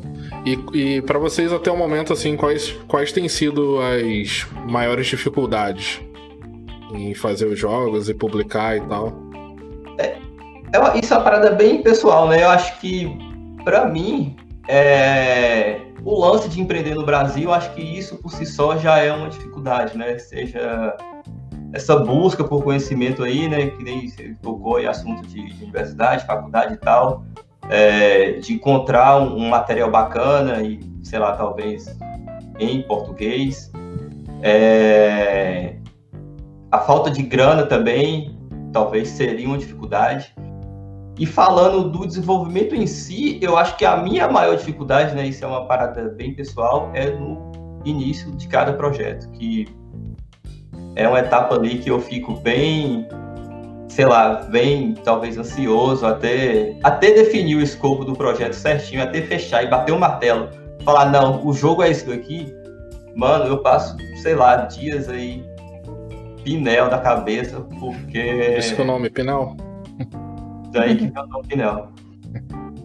Do meu ponto de vista, as maiores dificuldades são essas, né? Não sei pra Grace quais são e tal. Uh, eu acho que a minha maior dificuldade, às vezes, é lidar com as decisões do Caio, porque Porque às vezes ele quer uma coisa, às vezes ele quer outra, e, e isso é super comum no processo inicial, porque a gente ainda está ali decidindo o que, que vai ser. E o Caio, ele tá diminuindo mais com essa mania, mas ele tem a péssima mania de pular etapas. e ele às vezes quer ver, quer chegar logo no resultado final. E às vezes, principalmente no na nessa parte mais artística, você tem algumas etapas antes de você chegar na finalização. Aí eu às vezes falo para ele, não, mas calma aí, deixa eu fazer um esboço. Aí ele, ah, esse palito, esse boneco de palito aqui não é um esboço? Eu, não, deixa eu elaborar o conceito. Aí às vezes isso é uma dificuldade, mas que já está melhorando. E no, no mais, assim, às vezes é um pouco é, conseguir conciliar ali é, tempo de produção e tempo de estudo, porque no final das contas a gente tem que ficar ali nessa busca por, por conhecimento, né? E aí, às vezes, a gente não dá conta de se tem que produzir agora, quando é que vai estudar, e aí, para mim, isso ainda tem sido uma dificuldade. Eu preciso melhorar muito, assim, me organizar para conseguir fazer os dois. Como é que é o processo de criação para vocês? Como é que começa? Como é que vocês começam a fazer um jogo? Vocês têm ideia, aí depois o que, que vocês fazem? Então aí que tá, né? Tipo, acho que daí que é por isso que a gente demorou seis meses para criar o Cat the Stars, que, que, é um jogo tão simples, né? Acho que não chegou a ser seis meses e tal, mas foi bastante tempo. Tanto que o 2, que eu até algumas coisas mais complexas e tal, a gente vai demorar bem menos. Porque a gente não tinha um processo bem definido. Tipo, a gente né, teve a ideia, essa ideia mudou várias vezes e surgindo coisas no meio do caminho, a gente pegava essa coisinha aqui, colocava aqui no jogo e foi aparecendo, foi mudando. Eu deletei esse projeto mais de 30 vezes e não ia publicar. Então, o Cast Stars, tipo, não teve essa, essa organização, sabe? Não teve um processo bem definido. É, já no Meow Lab, a gente já começou a trabalhar com um processo bem melhorzinho, né? Tipo, começou a definir algumas coisas e tal. Só que ainda assim não tava, não tava do jeito que eu queria, né? Não tava do jeito que a gente queria. Mas foi bem melhor, a gente já teve um processo, a gente partiu da ideia, é, fez um GDD bem, bem simplão mesmo e só para dar continuidade mesmo e, e foi. E eu acho que a gente está começando a acertar agora. Né? Talvez no, no, no, quarto projeto eu falo que a gente está fazendo uma merda, mas com a cabeça que eu estou hoje, eu acho que a gente está começando a acertar. É, não sei se você conhece, eu estou começando, tentando implementar aqui a metodologia do Scrum, é, que é metodologia ágil. Então, mano, isso tá, tá ajudando bastante, né? A gente define algumas sprints, é, inclusive ontem a gente bateu uma meta de sprint aí que a gente ficou bem feliz, coisa que a gente nunca tinha batido. A gente lista, né, aí já respondendo a sua pergunta agora, né? A gente tem a ideia lista todas as atividades que, que a gente acha que aquele projeto vai ter, por exemplo, criar gato, fazer animação do gato, criar cenário, é, programar level, criar achievements e por aí vai, gente, é óbvio que no meio do caminho é, vão surgindo outras coisas e tal, mas né, a priori a gente lista aquelas atividades que a gente tem em mente. É... Vocês já listam é, tudo que vai ter no projeto ou, ou, uma parte só? Como é que vocês fazem? A gente lista tudo que a gente tem em ciência, né? Tudo que a gente sabe que vai ter. É, no meio do processo, aí isso é normal, tipo, vão surgindo coisas, né? E a gente, inclusive, vai tirando coisas também. Então, aí fica nessa mudança, né? A gente vai colocando mais coisas e vai tirando outras coisas. Mas só do fato de ter todas essas atividades listadas e já na própria ferramenta ali uma pontuação que, que representa basicamente qual é o escopo daquela pequena atividade, é o lance de dividir para conquistar, né? Tipo, a gente dividiu uma tarefa grande em várias e foi dividindo em várias, até ficar uma tarefa bem pequenininha, sei lá, criar o esboço do gato. Então, e a gente tem uma leve noção de quanto tempo vai usar, de quanto tempo vai gastar, na verdade, para poder desenvolver aquela atividade. Daí a gente vai pegando, colocando em outro board, matando, matando as atividades de uma em uma até finalizar o projeto. Vocês usam o que? O Trello para organizar isso ou alguma outra ferramenta? Então, eu sou, eu sou apaixonado pelo Trello, sempre usei o Trello, inclusive já usei o Trello até fora de, de trabalho, para coisa pessoal e tal. Inclusive, a gente começou usando o Trello, só que no meio do caminho eu resolvi mudar. A gente está usando o Gira agora, que tem a mesma, né, aquele, aqueles boas do Kanban e tal, tem também no Gira, só que ele dá pra gente uma liberdade maior, né? Tipo, tem algumas coisas que eu queria fazer e o Trello não estava dando suporte. Mas sim, o Trello é uma, é uma ótima ferramenta, eu adoro o Trello. A gente está usando o Gira agora. O Gira que eu só chamo de Giraia. Ah. Inclusive, é da, não, é da mesma empresa do Trello. Né? Ah. Só que é, só que a gente estava precisando de algumas coisinhas, integração com outras ferramentas e tal. Eu te falei que a gente estava usando o Slack, né, para comunicar entre a equipe, e então ele já integra quando tem uma nova atividade, ele vai lá e faz uma notificação. Quando a gente conclui uma atividade, ele manda uma notificação também através do Slack e tal. E a gente tem um tracker aqui que a gente controla nosso nosso tempo de trabalho, dá para integrar com ele também e tal. Aí por conta disso a gente acabou mudando o Trello pro Gira. Mas eu adoro o Trello. Você usa o track para controlar quantas horas a Grace está trabalhando, né? É. eu, eu, eu, quero controlar a, as minhas horas também, porque. Para ter uma noção também, né? Ter uma noção, até analisar né, quanto aquele projeto custou no final da história é interessante. Uhum. E essa, essa base de dados de, de, de horário ajuda a gente a definir em quanto tempo o jogo vai ser produzido. Por exemplo, no meu lab, a gente produziu o jogo em dois meses, mas em compensação teve semanas que eu trabalhei 13 horas por dia, quando a meta era trabalhar 8. E aí a gente consegue ter uma noção de é, uma noção de tipo, a gente fez entre aspas em menos tempo, só que a gente estava é, usando mais horas em determinados pontos de determinadas atividades. Aí isso já ajuda a gente a ter uma noção maior de quanto tempo cada coisa leva e o quanto tempo o jogo vai levar no total. Mas aí o, é... mas o Caio tá pagando hora extra, né? É, não, a gente pagou com, tipo, com folga, né? Aí no, no, mês seguinte, porque foi véspera do lançamento, né? Sei lá, uma semana, duas semanas antes do lançamento, tipo, foi bem embaçado.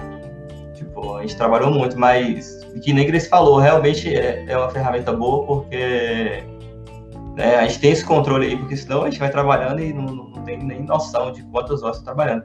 E isso não é uma parada que, que eu quero levar adiante, sabe?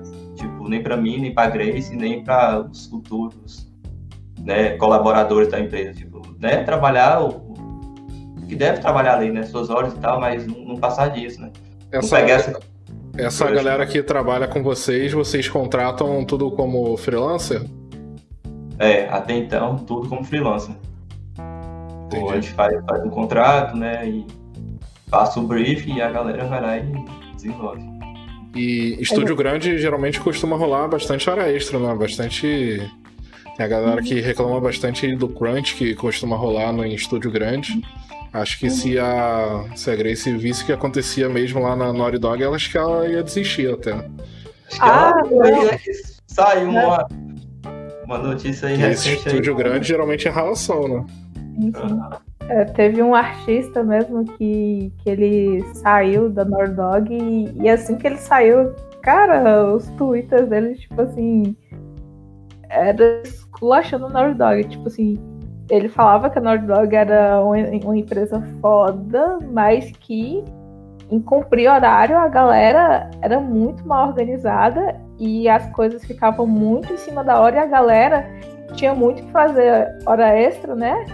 Tinha galera que tinha burnout, né? Burnout, né? Por justamente ficar ali trabalhando. E ele dizia que, tipo assim, essa galera que trabalhava, ela trabalhava, tipo, com prazer, assim. Essa pessoa não tinha uma noção de que de que não era saudável o que ela estava fazendo. E ele falou que, de certa forma, a Naughty Dog aproveitava disso. Eles contratavam pessoas apaixonadas e eles a- aproveitavam dessa paixão. E aí eu fiquei meio assim, mas ainda assim tem, tem aquela Mas vontade fala que você não ia trabalhar 20 horas por dia lá. Não ia. Ah, do jeito que eu sou besta, bocó, eu tava lá 30 horas sentada. Eu, não, tá ótimo, delícia. É, teve, teve o caso do Cyberpunk agora também, né? Tem um, umas histórias meio bizarras, assim, de hora extra. Verdade. O Demetrio comentou ali do Hack and Play, também não, não conheço. Vocês já ouviram falar? Tipo Trello. É, sim, inclusive recente, é, a gente usando o Gira, né? Eu dei uma pesquisada no Hack and Plan. É interessante, né? Porque aparentemente ele é, é bem voltado para a área de desenvolvimento de jogos, né? Isso aí me chamou a atenção. É, ele comentou ali. Só, né? É, é bem bacana, bem bacana. Só que não, a gente não chegou a utilizar, não. Mas parece que é interessante. Eu conheço um- algumas pessoas que, que utilizam e falam muito bem, sim, velho. Vou, Mas- dar uma, vou dar uma pesquisada nisso. Sim, vale a pena. E em relação ao mercado brasileiro, assim, que, que- como é que vocês enxergam hoje? O que, que vocês acham que podia melhorar? Como é que vocês enxergam hoje o mercado brasileiro de jogos? Para falar a verdade, a gente tem bem pouco conhecimento sobre o mercado, né? Sei lá, talvez a gente está alguns meses ou quase um ano aí nesse, nesse mercado e tal, então a gente tem bem pouco conhecimento. Mas eu acredito que o mercado está evoluindo bastante, evoluindo bastante e tem uma comunidade super, super, super engajada, e forte e qualificada e talentosa e vários adjetivos aí que, que, que a gente puder dar para essa galera tipo, diferente, né, do outro mercado que eu trabalhava, da outra empresa que eu tinha, que, sei lá, a concorrência era bem, tipo assim, era uma parada bem competitiva, sabe? E uma coisa que eu não sinto nesse mercado de jogos aqui no Brasil, né, que foi a sua pergunta, eu não sinto isso. Tipo, aparentemente a galera é amiga, tipo, quer ajudar, é, tipo, é companheira ali, eu, tipo, participando aqui de alguns grupos aqui, de alguns cursos e tal, é, a pessoa chega com a dúvida, chega é, outro desenvolvedor lá tirando, ajudando e tal, tipo, todo mundo iniciante, todo mundo no mesmo barco, aí uma galera mais avançada e ajuda e tal. É, então, meu, no meu ponto de vista, é, ainda é um mercado que precisa amadurecer bastante, né? O mercado brasileiro, no caso, mas é um mercado que está evoluindo muito, véio. Muito, muito. Porque eu acho que talento é o que não falta, né? talento é que não falta. Tanto que, se você for ver aí, sei lá, algumas entrevistas, alguns bate-papo com principalmente artista e tal, é, o tanto de artista que, que, que o mercado brasileiro exporta para trabalhar em empresas como Naughty Dog, na, sei lá, Santa Mônica. Santa Mônica, e, pô, né? Tem o próprio André aí que, que trabalha lá criando né, cada coisa massa que, que, que, ele, que ele produz lá e tal. Inclusive, a minha personal trainer é a esposa do Rafael Grassetti, da, da, da Santa Mônica. Sério? Sério, velho. Cara, Então, Ah, brasileiro, né, Eu velho? converso com ela só, só converso com ela só. ela é tua personal trainer? É, Mas ela mora aqui no Brasil? Ou tá lá também? não, não. Lá da Califórnia, ela só me manda as tabelas. a tabela- Ah, tá. Ela tipo, te passa treinamento online? Ah, É, tá. ela me passa os treinamentos e a dieta. Nossa, Seguir eu não sigo. Detalhe. Detalhe. Caramba, o mundo é bem pequeno mesmo, né? Oh, O mundo é bem pequeno mesmo, né? Aham. Ela arrumou a personal trainer que é esposa do Rafael Grassetti. E qual é a tua visão do mercado, né? Eu sei que. Não sei se eu deveria estar. Tá... Não pra Grace, pro Gabriel. Agora você é o entrevistador. Não, eu fiquei curioso, né? Tipo, porque né, a minha visão acho que é bem iniciante ainda, então.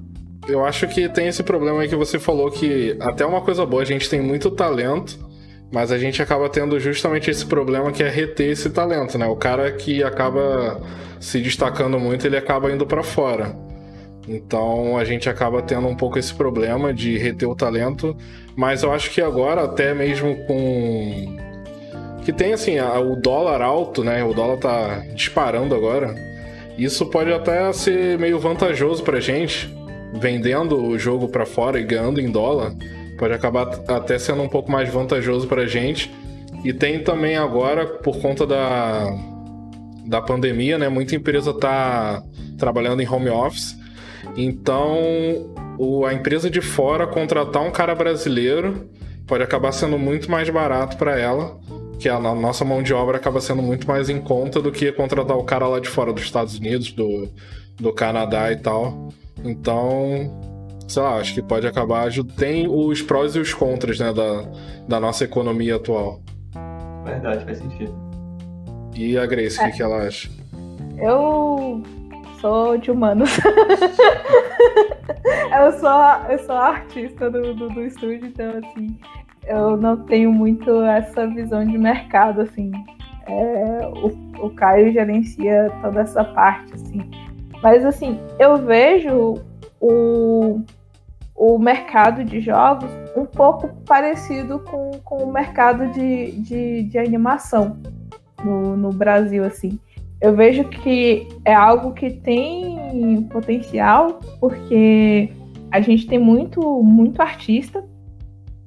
E eu acho que falta talvez um pouco de reconhecimento.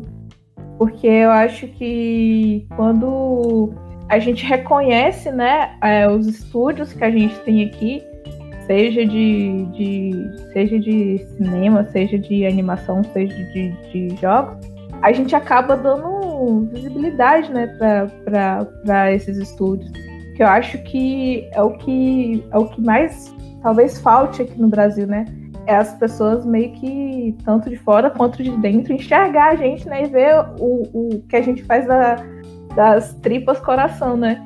E uma das coisas que eu acabo ouvindo muito em podcasts de artista é que o pessoal fala que ah, quando um artista brasileiro vai trabalhar fora, o pessoal fica muito admirado porque aqui a gente acaba aprendendo a fazer tudo. Quando você vai para um estúdio de animação, você tem um cara que ele vai fazer os cabelos, outra pessoa que vai fazer o corpo, uma pessoa que vai fazer só pele, enquanto aqui a gente tem, a gente aprende a fazer tudo, né? E a gente acaba se virando, né?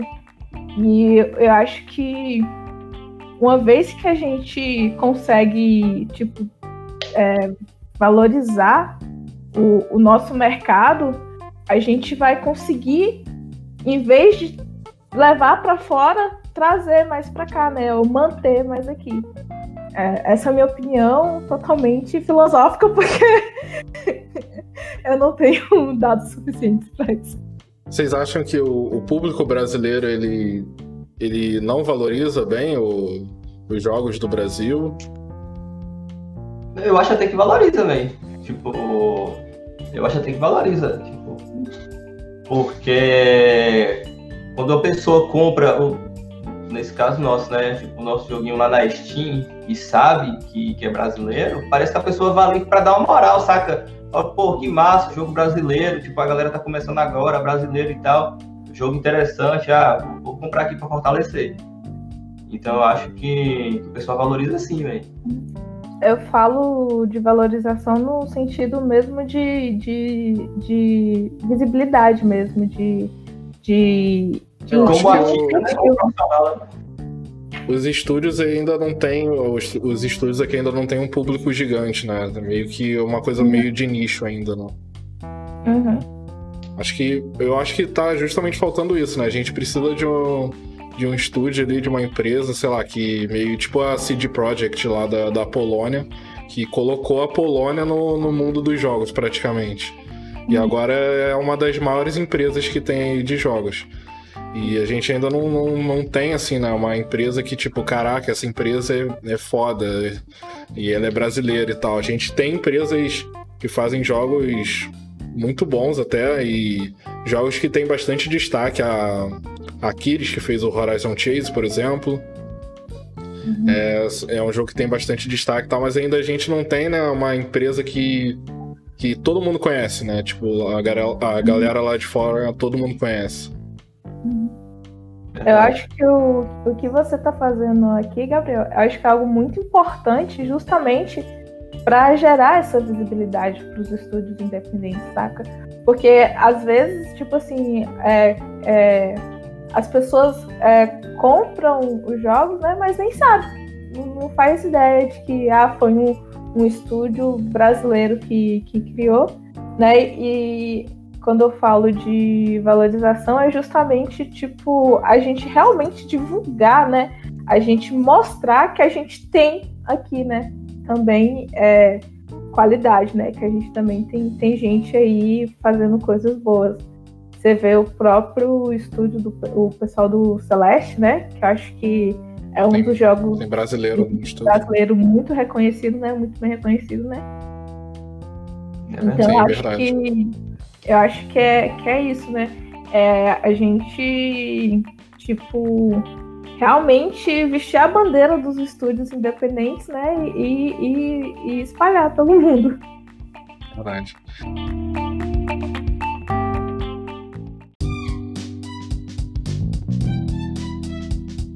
Que dicas que vocês dão assim pra galera que tá começando, que tá tentando ali encontrar o caminho no desenvolvimento de jogos? Grace tá sorrindo aí porque um pouco antes aqui a gente trocou uma ideia sobre isso, né? E ela tem uma dica maravilhosa aí pra passar pra galera. Fala aí, manda aí o hack. Eu falei que eu ia dar a dica do ET Bilu. Busque conhecimento. Mas aí de que forma a galera pode conseguir o conhecimento? Uh, falando mais sério agora assim, é, é, eu acho que mais do que conhecimento técnico, acho que a, pessoa, a galera que está principalmente começando agora tem que buscar um conhecimento meio que, que pessoal mesmo. Tem que buscar entender como, principalmente, entenda como você funciona, entenda qual é o seu limite, até onde você pode chegar, até onde você pode ultrapassar, para aí você é, pôr a mão na massa e trabalhar a sua resiliência. Porque eu acho que você desenvolver um jogo é um teste de resiliência ali. Você tem que estar tá ali o, o, o tempo todo não desistindo. Eu não diria não desistindo, porque eu acho que, que eu não vejo desistir como uma forma negativa. Eu acho que às vezes desistir é necessário, mas persistir mesmo até onde, até onde dá, até onde é possível. E para você saber até onde é possível, você tem que se conhecer e conhecer seus limites, né? Então, a minha dica é essa, tipo, é, busque se conhecer, busque conhecer os seus limites e busque ultrapassar os seus limites e além. Isso aí, boa dica. Boa dica, né? Tipo, eu, o que eu, cara? Tenho para falar sobre isso é, é, é, basicamente isso também que, que a Grace falou, né? Eu acho que o lance de, de, de criar um jogo pequeno é uma boa dica, mas acho que antes disso a pessoa tem que dar um passo um passo para trás e, e, e, fazer justamente isso daí que, que Grace falou, ela se conhecer, né? Tipo, eu acho que cada caso é um caso, cada pessoa, né, sei lá, tem o que tem, ou sabe o que sabe, enfim. É, cada cabeça é um mundo e tudo mais. Tipo, então acho que eu falar para uma pessoa que, sei lá, tem muito recurso, tanto financeiro quanto habilidade técnica e tudo mais, para começar a fazer um jogo pequeno, talvez não faça tanto sentido, né? É, essa para mim seria uma boa, uma boa dica, né? De, de, de, começar a criar jogos pequenos e tal. Mas, mas cada caso é um caso. Então, tipo, né, se conheça e, e veja em que momento você está agora, né? Qual é a sua vibe agora? Tipo, a pessoa quer criar um jogo profissional, é, um jogo para colocar no mercado e começar a vender para poder ganhar dinheiro e montar um estúdio, né? É um caso, a pessoa quer começar a criar um jogo só por hobby, só por diversão, tipo, é outro caso. Então, né, se conheça e, e realmente busque conhecimento, porque daí a pessoa pode ir longe. Viu? Então é isso. Tem mais alguma coisa que vocês queiram falar? Quer falar um pouco do, é. dos jogos de vocês? A gente acabou até não comentando muito sobre o jogo, né?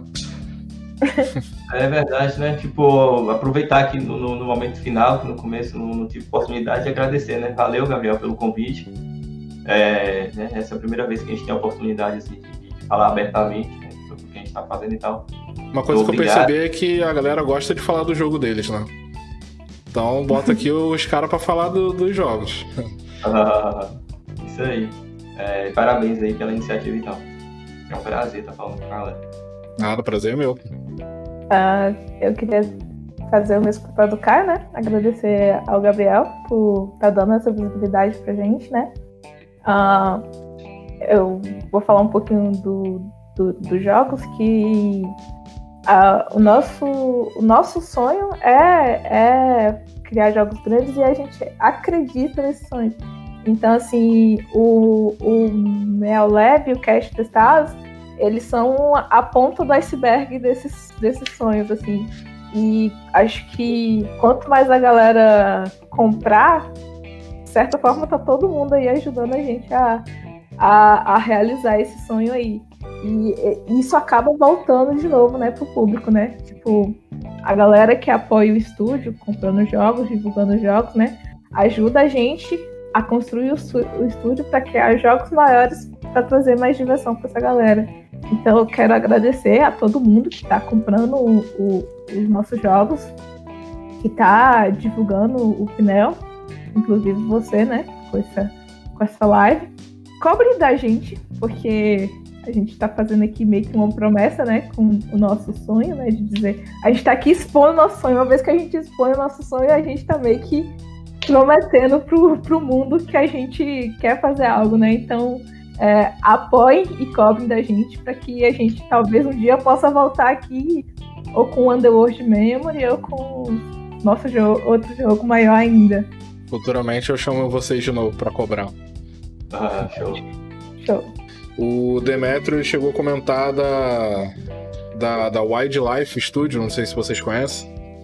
Estúdio brasileiro que eles são focados mais em, em jogo para celular. Tem, tem, tem a Taps também, a Taps é bem grande. Verdade. Eles, eles a, focam bastante em jogo a celular. é o do, do Zoba? Acho, eu acho, se eu não me engano, acho que a, que a Woodlife é, da, é do Zoba. É, é, é não sei, tô pesquisando. É ela mesma, ela mesma. É, eu, eu assisti uma palestra do, do, do diretor do, do, do de Life, da Woodlife, no, no, no, evento também que é patrocinado, que é, que é criado pela, pela Escola Revolution, que é Utopia. E aí, é, o ano passado, né, a, ia ter Utopia presencial, e por conta da pandemia, né, Utopia acabou indo para o modo online. E aí eu, eu vi essa, esse, esse painel da Wildlife e foi, foi muito, muito interessante. Eu, o pessoal falando da trajetória deles. E acho que na época que eu assisti, a gente já tava com estúdio, eu não lembro, foi em abril. Tava começando, na verdade. A gente tava começando o estúdio. Aí o pessoal acabou pelo menos para mim, assim, sendo uma boa referência. Vocês começaram o quê? Abril do ano passado? Foi. Foi quase ali no início, né, da, da pandemia, né? Uhum. Pra vocês isso influenciou alguma coisa? A questão da pandemia? É, da forma como a gente trabalha, não, né? né? Influencia de uma forma geral e tal, mas como a gente trabalha, não. A gente já trabalhava de casa é, na empresa anterior e tal, então a gente continua trabalhando de casa.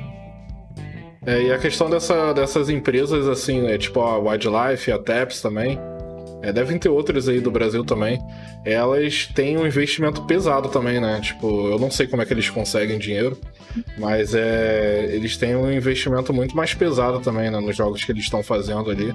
Porque não é só no jogo também, né? Eles devem ter muito investimento em marketing para poder trazer os usuários. Uhum. Justamente. É. Acho que o maior investimento que, que, que essa empresa tem, né? principalmente essa daí que parece que foca no mobile, né? É justamente para adquirir usuários, né? Uhum. Usuários simplesmente não, não vêm do nada, né? Principalmente no mobile, que, que é muito eu lembro, eu lembro que quando. Que na, nessa palestra, né? O. Nossa, eu sou péssimo com o nome, então não consigo lembrar o nome do, do carinha lá do, do Life. Que ele falou, né, que eles tinham acabado de conseguir chegar no mercado chinês. Aí, puta que pariu, imagina isso. Você você, você alcançar o mercado chinês ali de, de jogos mobile, o quanto de usuários você não, não consegue. Tem, lá tem mais gente do que tem no mundo inteiro, né? que no mundo inteiro tem o quê? 7 milhões e lá tem 1 bilhão, né? Então lá tem muito mais gente que no planeta.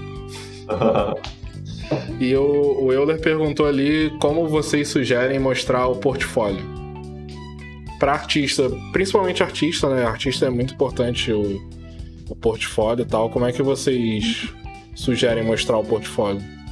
Eu tenho pouquíssima experiência com, com portfólio, mas assim, eu acho que é bom a, a, primeira etapa que você tem que fazer antes de criar o portfólio é pensar é, para onde que você quer, por exemplo quando eu tava na meta lá de, de querer entrar pro Nord Dog, eu tava tentando estudar os artistas que já trabalhavam para Nord Dog para ver o que eles o que eles tinham no portfólio deles para ver o que, o, que, o que fez a Naughty Dog querer eles, né?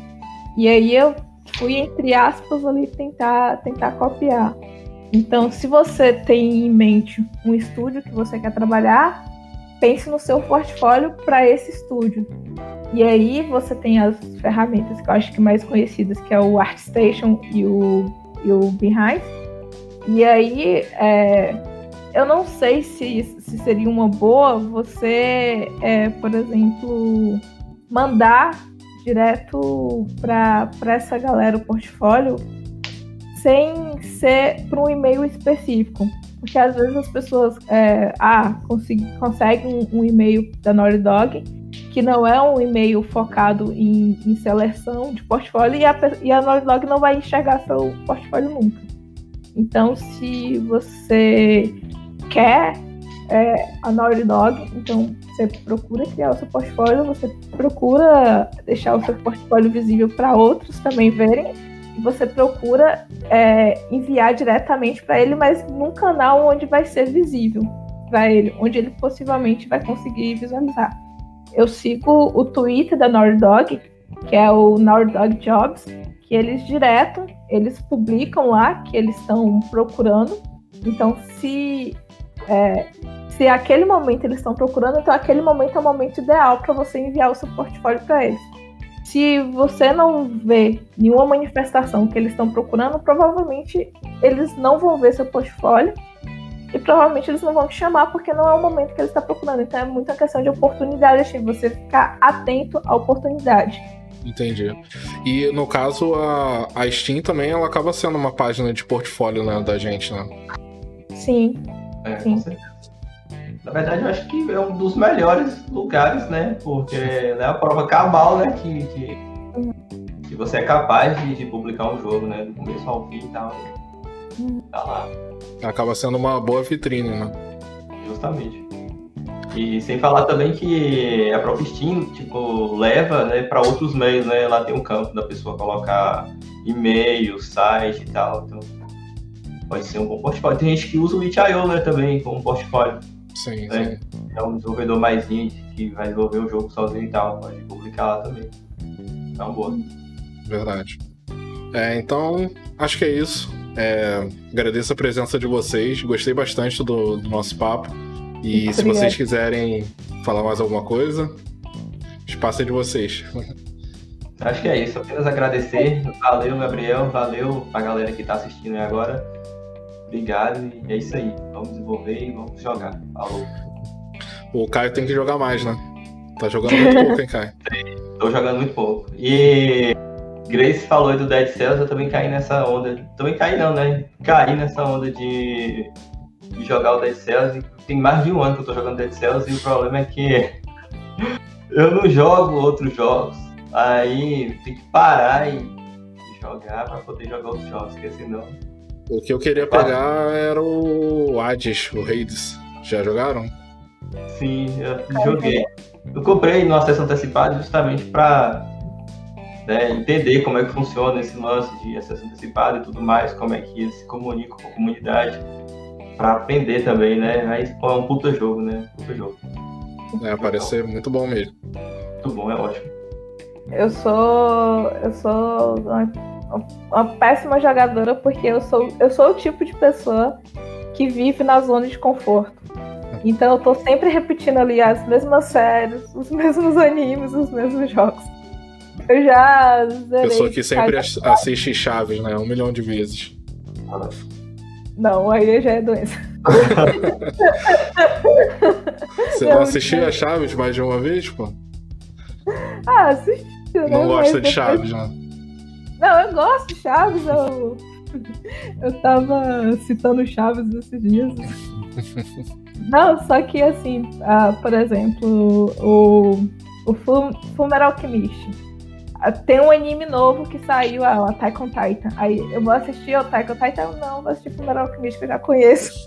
que eu sei que é bom, que eu vou me divertir. Aí eu tava jogando o. o... É igual restaurante, né? É melhor ir já, já vamos comendo esse aqui que a gente já conhece. Uhum. Experimentar o um novo, a comida pode ser ruim, aí vamos gastar dinheiro à toa. Já vai no comfort. Uhum. Aí e... o com jogos é a mesma coisa. Eu, eu zerei Shadow of Light umas três vezes. Eu não cheguei a zerar o, o The Last of Us o primeiro, mas eu joguei umas três vezes também. Não, não Aí, zerou o primeiro? Não, eu zerei uma vez só. Não ah, zerei três vezes. Ah, tá. ah, aí tem uns joguinhos lá na Steam que, assim, na Steam não, no, no, no, PlayStation, não, que a gente tem um. tá com 130 jogos da PS Plus. E aí toda vez que eu vou jogar, vou jogar um jogo novo aqui. Aí eu passo a lista com 130 jogos e sempre jogo que eu, aquilo que eu já joguei. Eu sou péssima, assim, pra, pra mudar. Aí também quando eu mudo, quando eu. Ah, agora eu vou jogar isso aqui, aí também só jogo isso até sair do loop. Tem que terminar o The Last of Us, o parte 2.